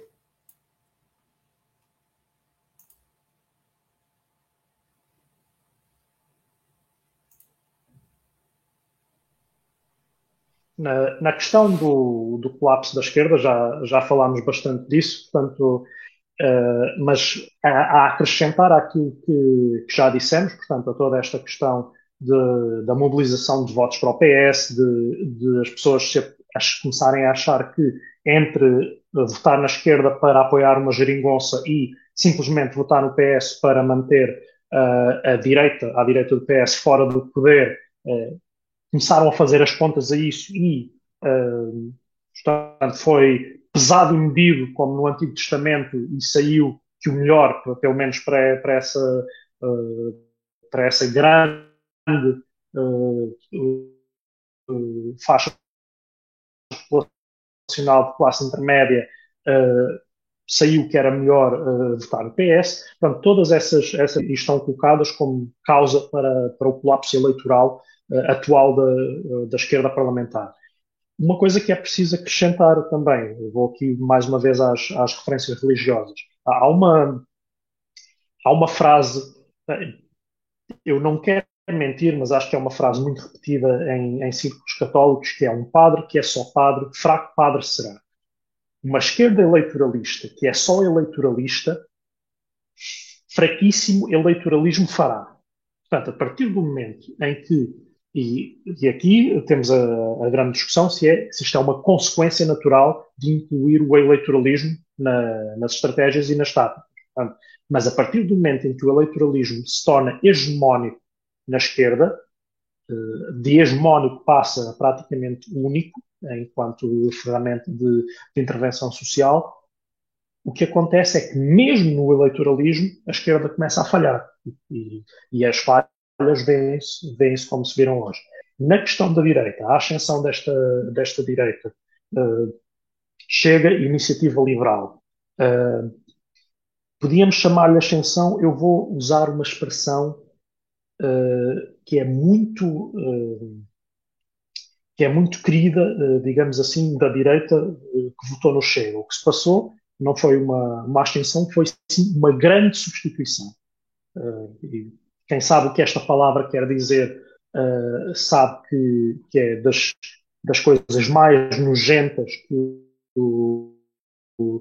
que, que a, que a política do, do Chega apresenta como sendo uma eh, pronto, como sendo algo que, que é real eh, que, uh, e o facto dessa, dessas pessoas acreditarem nisso é, é, perigoso, acreditarem nesse conceito, mas uh, agora num conceito político, numa simples tradução, uh, definição literal destas duas palavras, o CDS foi substituído pelo Chega e pela Iniciativa Liberal. Não, comparando com resultados anteriores do CDS comparando com uh, resultados anteriores da direita como um todo, da direita à direita do PS como um todo, portanto, a ascensão da iniciativa liberal e do Chega não representou uma grande reconfiguração da dinâmica uh, eleitoralista em Portugal. Representou, sim, foi uma mudança dos protagonistas nessa, na parte mais, à, mais, mais à direita dessa, dessa dinâmica. Portanto, temos a, a direita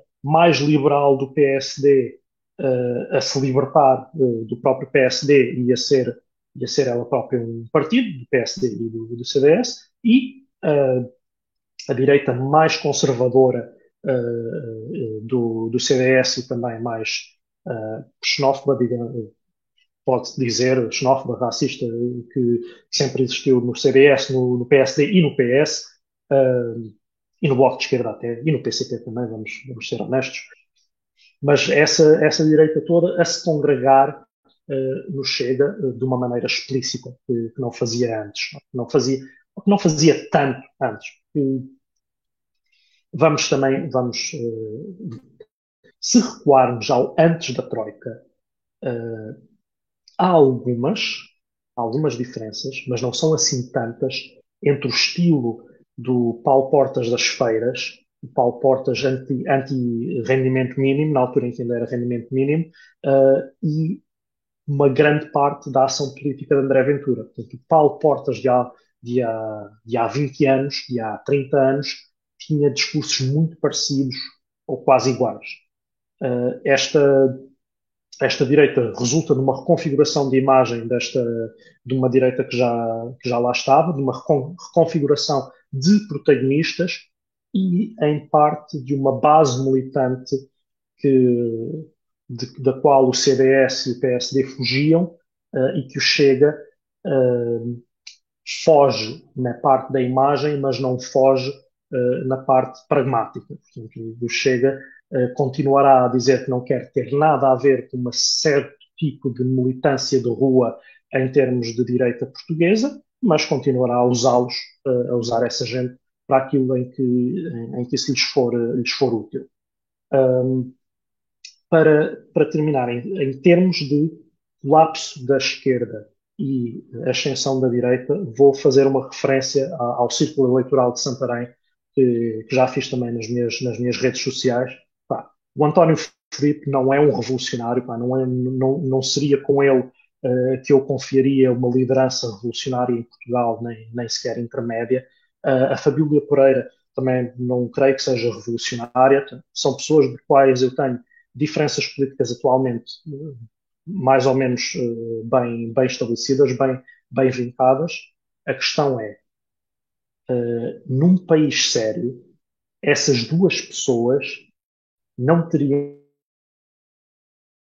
que estar a disputar uh, protagonismo político. A energia política é um delírio paranoide. Portanto, uh, mesmo mesmo não, não falando em socialismo, em comunismo, em, em posições revolucionárias, num, num país que, que, se quisesse que os seus órgãos de, de soberania fossem de facto uh, promovessem o prestígio do, do, país e não a sua, a sua chacota, uh, não, não permitiria uma coisa dessas. E permitiu. Permitiu que estas duas pessoas que mais uma vez, as, as, diferenças entre as minhas perspectivas políticas e as, estas duas pessoas são enormes, mas não, não, não é sério uh, isto, mas é uma crítica à democracia liberal. A democracia liberal não é um regime sério ao permitir que, que aquele fulaninho estive, uh, se tenha uh, colocado na posição que se colocou.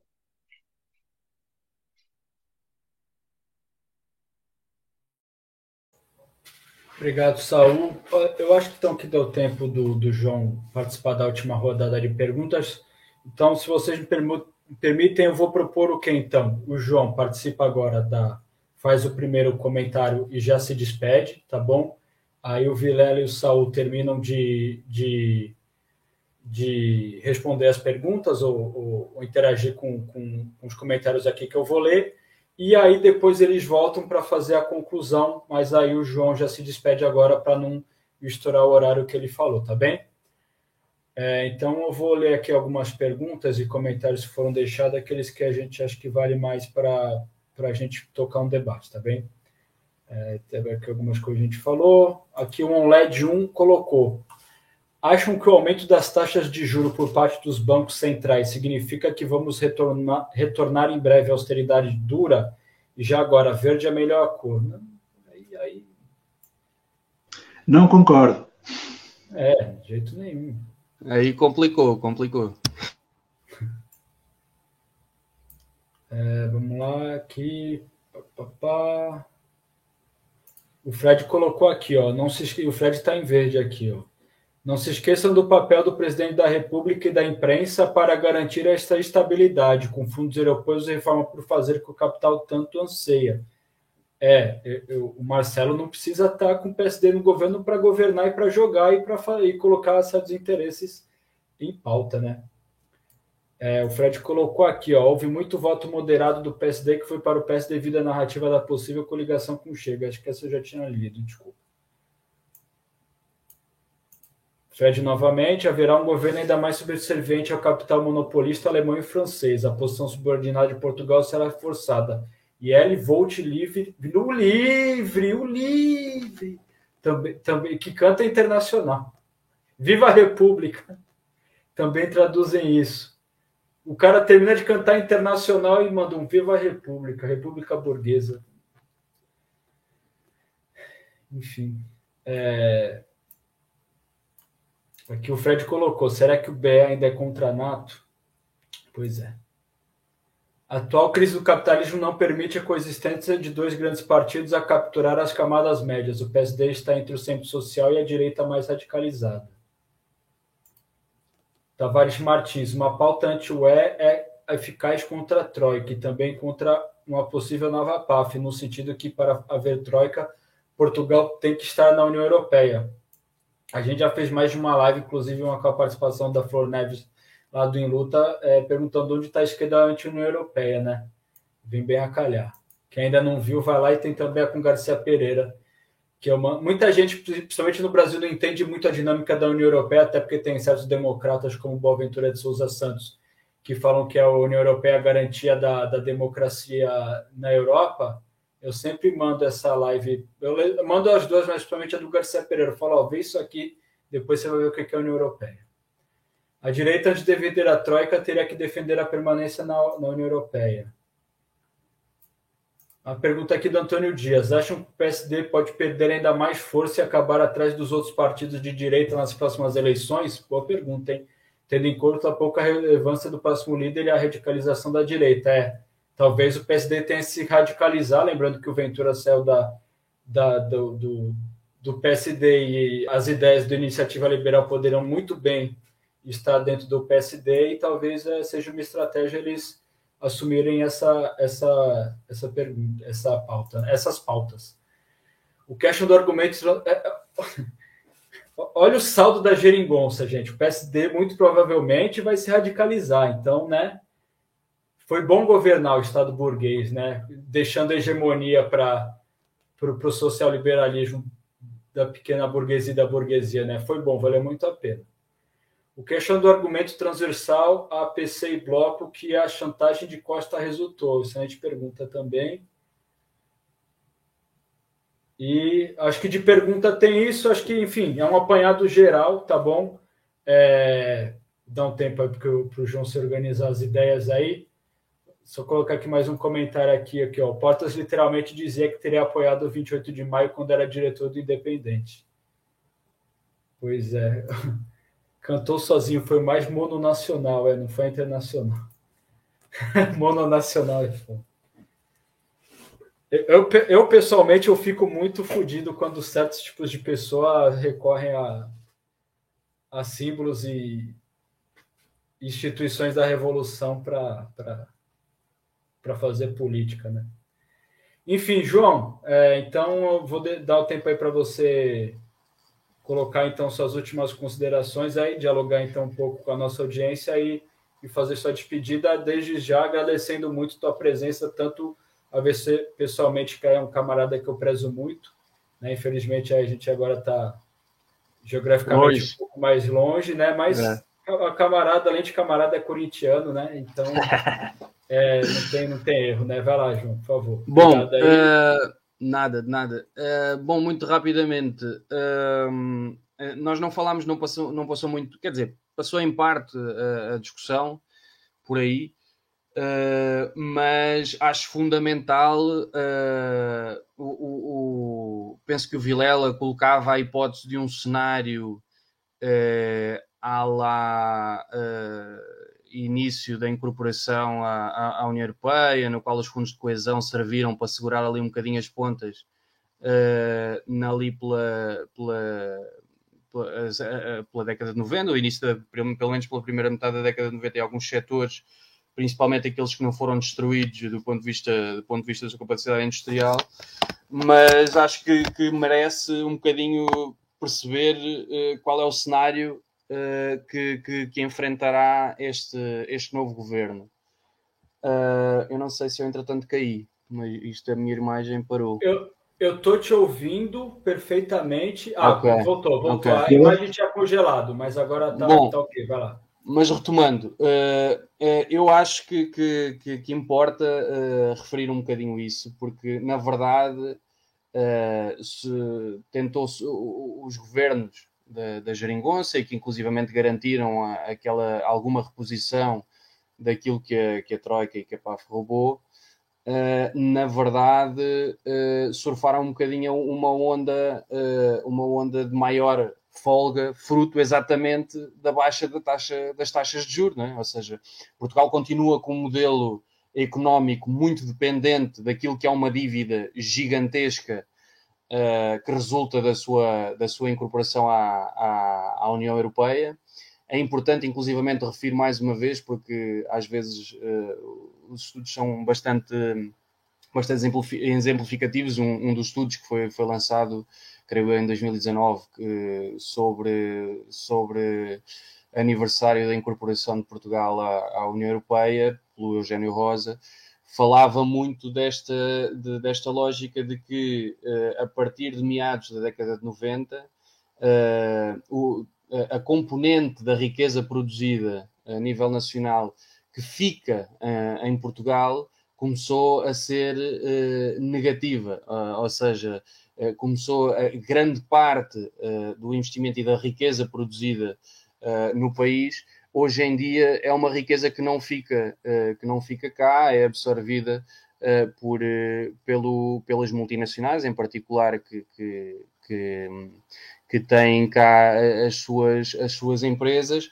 e portanto Portugal está restrito a um modelo económico muito dependente daquilo que é o preço do, do, dinheiro, é? E, portanto, sim, se nós assistimos a um processo de inflação europeia no qual haja uma pressão como está a existir, uh, que, leve, que leve às taxas de juro a aumentarem, Portugal voltará necessariamente a ficar refém da, da, da, dívida que, que contrai fruto da lógica e da integração à União Europeia e, portanto, voltaremos uh, aos PECs ou àquilo que se chamar agora uh, na, na, na, conjuntura atual. Quero também falar mais uma, mais uma questão também que, que refere os cenários. O, o PRR ele uh, pode dar alguma folgazinha, mas estamos a falar de 8% do PIB distribuído por 7 anos. Também não, o PRR não não resolve estruturalmente, nem terá assim grande capacidade à imagem dos fundos de coesão uh, do, do, início da, da integração europeia uh, que, que, que, houve nessa, nessa época. Portanto, penso que terá uma margem mais limitada uh, e, portanto, não me parece que, que, que, o governo, que o governo que agora entra em funções terá propriamente uma, um ciclo económico de, de crescimento à vontade. Além disso, eh, na verdade, o que não se rompe estruturalmente durante a geringonça faz com que hoje em dia o investimento atual em Portugal seja não sinónimo de melhoria de condições, mas sinónimo muitas vezes de mais aperto do cinto à malta. Por exemplo, do, na Auto Europa foi anunciado uh, há, há, há umas semanas um investimento de 500 milhões, Uh, portanto, para vocês terem um ponto de referência, uh, a, a, empresa mais que duplicou a produção com um investimento em 2014 de 640 milhões, agora vai investir 500 milhões. Na altura, os 640 milhões significaram o trabalho obrigatório ao fim de semana, e agora os 500 milhões, não sei o que vai, o que vai, o que vai significar, mas duvido uh, que, que não traga flexibilidade e ataque uh, aos, direitos, aos direitos da malta. Portanto, mesmo diante de uma realidade dessa, o investimento e, a, e, a, e, os processos em Portugal e a economia em Portugal e as folgas da economia em Portugal não se têm traduzido numa mudança estrutural uh, da, da, condição, da condição de vida. Sobre aquela questão do, do no companheiro que colocava aí uh, uh, se o argumento central, o, que é que, o que é que achamos sobre o argumento central que o BE e o, e o PCP usam do, de que o, o argumentário do Costa resultou. na verdade, uh, o, o, papel do, do, Costa estava relativamente facilitado, né?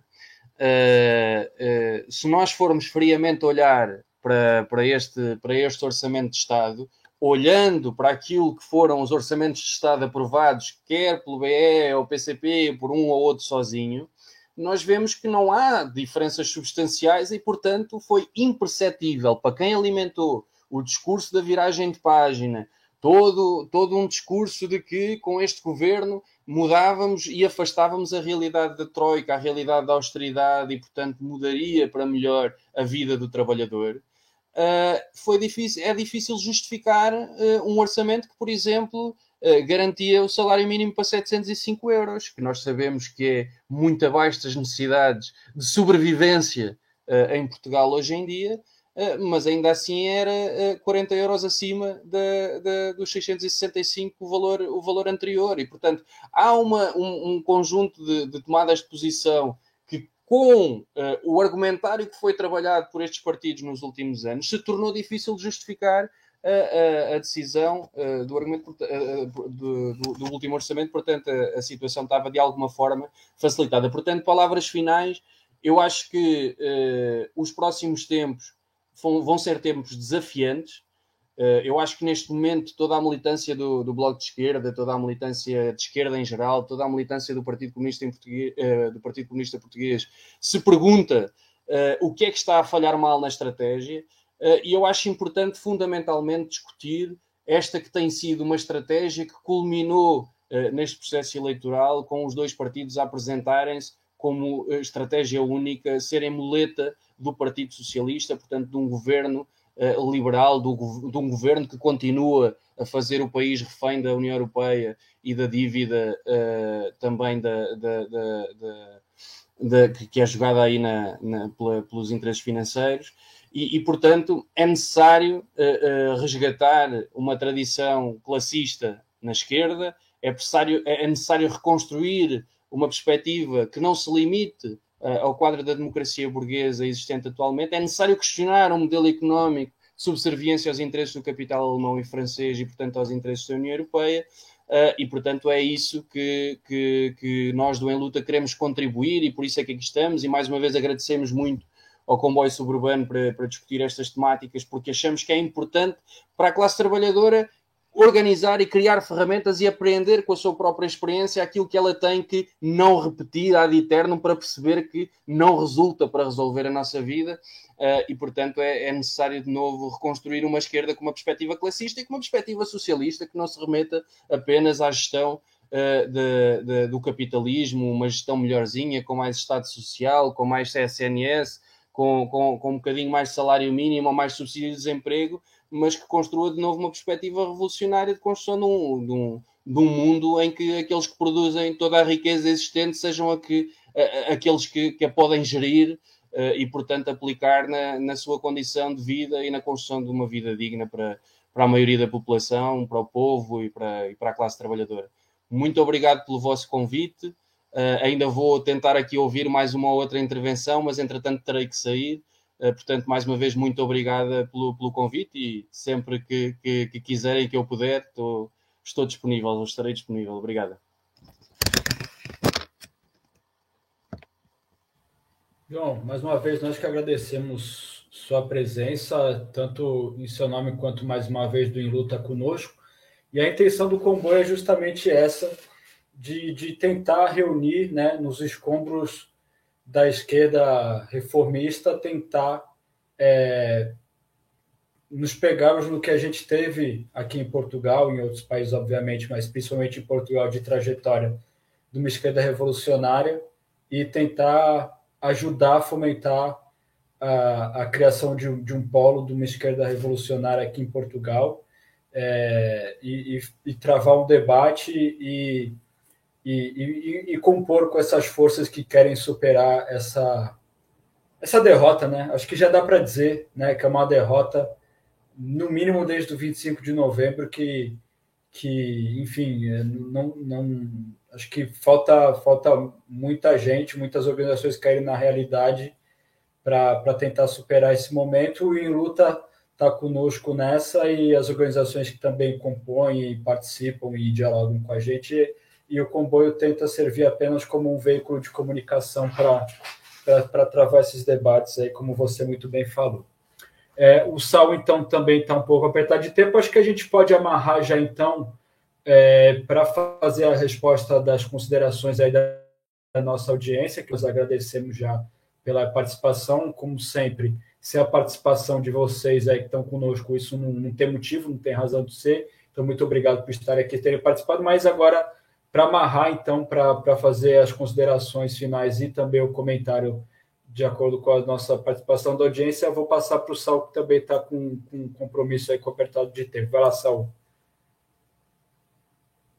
Considerações finais, então, um, vão no sentido do que o, do que o João já disse, portanto, é necessário aqui uma, uma refundação uh, de uma série de movimentações à esquerda para uma, para uma perspectiva mais classista, mais de uh, encontrar quem é que são hoje os, as forças, as populações proletárias e proletarizadas e, uh, e procurar na, na, mobilização dessas, dessas populações e não na manutenção uh, do sistema como ele está a proteger as, as, classes, na proteção das classes intermédias, a, grande, a grande força de mobilização da, da esquerda. Portanto, não, não pode ser assim.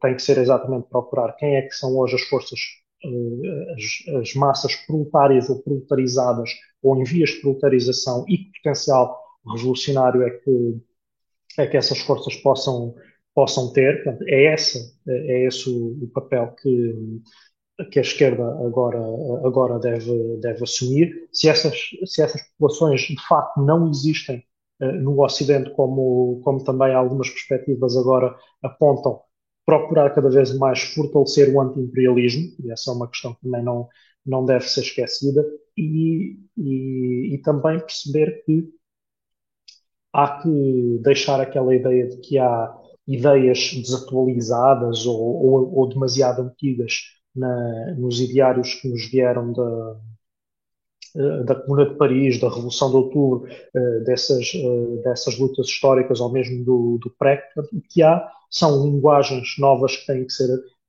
encontradas para muitas vezes transmitir as mesmas mensagens a um mundo que mudou em termos de meios, em termos de, da forma como, como, se, como se comunicam as ideias. O que, o que não podemos mesmo deixar uh, acontecer, deixar fazer, é deixar a esquerda com o papel de protetora deste, desta hegemonia social-liberal que cada vez mais parece sobreviver uh, a ataques, aos, aos, mais, às mais graves crises e aos mais viciosos ataques.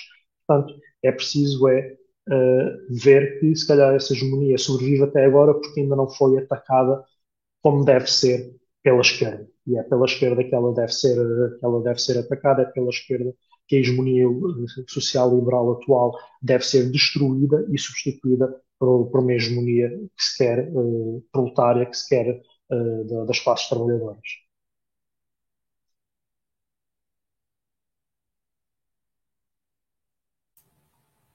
Obrigado, Saul. Vilela, então, é, para você arrematar, então, considerações finais e também é, dialogar, então, com as questões colocadas pela audiência.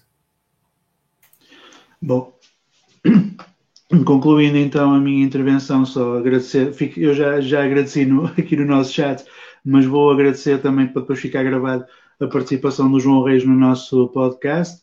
Agradecer também a toda a gente que participou com perguntas, com likes e com tudo isso. Um, e queria só responder aqui a duas perguntas que foram feitas rapidamente. A primeira é esta do António Dias, do acham que o PSD pode perder ainda mais força e acabar atrás dos outros partidos de direita nas próximas eleições, tendo em conta a pouca relevância do próximo líder e a radicalização da direita? Uh, há duas coisas aqui. De facto, o próximo líder do PSD vai forçosamente ser um líder muito fraco.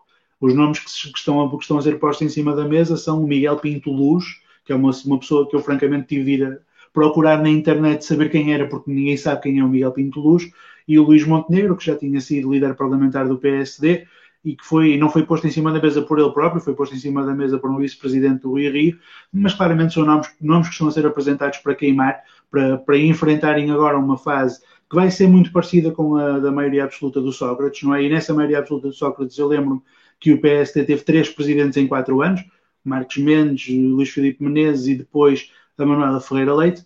Eu creio que aquilo que vai acontecer ao PSD agora vai ser exatamente a mesma coisa. Vão, vão começar a queimar líderes uns atrás dos outros e tudo vai depender depois de qual vai ser o trajeto do governo do Costa. Se ele conseguir fazer um, um, um governo onde as coisas correm relativamente bem, o PS queima líderes uns atrás dos outros, eventualmente a Iniciativa Liberal e o Chega ganham com isso, mas também eventualmente a Iniciativa Liberal e o Chega, porque estão a pregar para o, para o deserto, por assim dizer, porque Costa está a governar com ampla aprovação popular, também eles próprios começam a entrar em erosão e, portanto, tanto pode acontecer um, uma deslocação de votos de volta para o PSD ou uma deslocação de votos do PSD para o Chega, vai depender das alterações que houver no PSD ao nível da liderança, das lideranças nos próximos tempos e também da forma como decorrer o governo do Costa. Última pergunta que eu, que eu queria também responder aqui da Oak Tree 555, o que acham do argumento transversal da PCP e BE que a chantagem do Costa resultou? Eu vou repetir uma coisa que já, já escrevi nas minhas redes.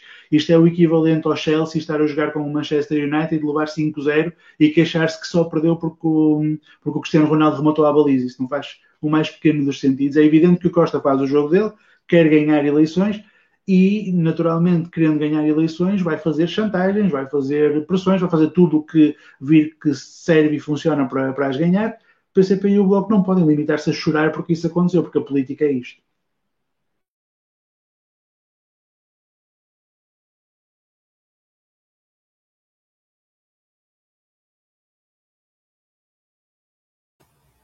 Obrigado, Vilela. Bom, é, obrigado a todos e todas que estiveram até aqui. É, foi então um excelente debate. Agradecer aqui o último comentário aqui ao OnLed. Obrigado pelo episódio, desde os resultados que estava à espera de ouvir o que o comboio suburbano teria a dizer. Fico muito, ficamos muito lisonjeados. É, teve aqui o Paulo Togera também. É, claro. Parabéns ao comboio, excelentes análises. A gente faz o que pode, né, camarada? É, é isso, né? Por mais que a gente não se paute pela política eleitoral, ela tem impacto na vida cotidiana da classe trabalhadora, tem impacto sobre pensamento sobre estratégia e tática do campo da esquerda e, e, e do campo que se pelo menos coloca, né, e, e se proclama no sentido de, de liderar, organizar e, e, representar a classe trabalhadora, né, e conforme já havemos referido, é, a, a, crítica acho que vai, acaba sendo mais contundente justamente por isso, por, pela, pelas contradições, pela incongruência dessa esquerda que, enfim, é, mas obviamente que também temos críticas e questões a colocar e nos colocamos frontalmente como inimigos de classe da, das organizações que colocam no campo da, da burguesia enquanto representantes dessa classe e que luta por, por seus interesses. Também, então, muito obrigado a todos e todas que estiveram presentes é, tanto ao vivo quanto os que vão assistir depois. Não deixem de deixar o like aí na, na publicação e fiquem ligados aí nas nossas redes sociais, nosso grupo do WhatsApp, tá aí o, o link aí na, nos comentários para não perder nada dos nossos conteúdos. Quem puder, repetindo aí, pode contribuir financeiramente para ajudar a viabilizar o nosso trabalho e também contribuir e futuramente participar de sorteios e já temos aí um prometido aí um bordado aí também o pessoal tem um link aí na na, nos comentários aí a página da, da Mariane, que vai prometeu aí fazer um bordado aí para a nossa audiência, para os nossos inscritos, para os nossos camaradas. É o, o, o nome da categoria dos apoiantes são camaradas, é isso que vocês são. Por isso que a gente sempre pede para vocês participarem, divulgando, comentando, contribuindo. Enfim, é, é para é vocês que a gente está aqui dedicando tempo e, e trabalho para fazer debate, para tentar fomentar aí, conforme já havíamos dito, um, um, campo revolucionário aqui em Portugal que tem um mínimo de convergência no sentido de, de caminhar e não ser apenas um mero mediador aí, gestor dos interesses do capital, um, um viés mais social-democrata. Tá bem, camaradas? Então, muito obrigado pela presença e até a próxima. Só uma coisa, a melhor cor é o azul, não é o verde.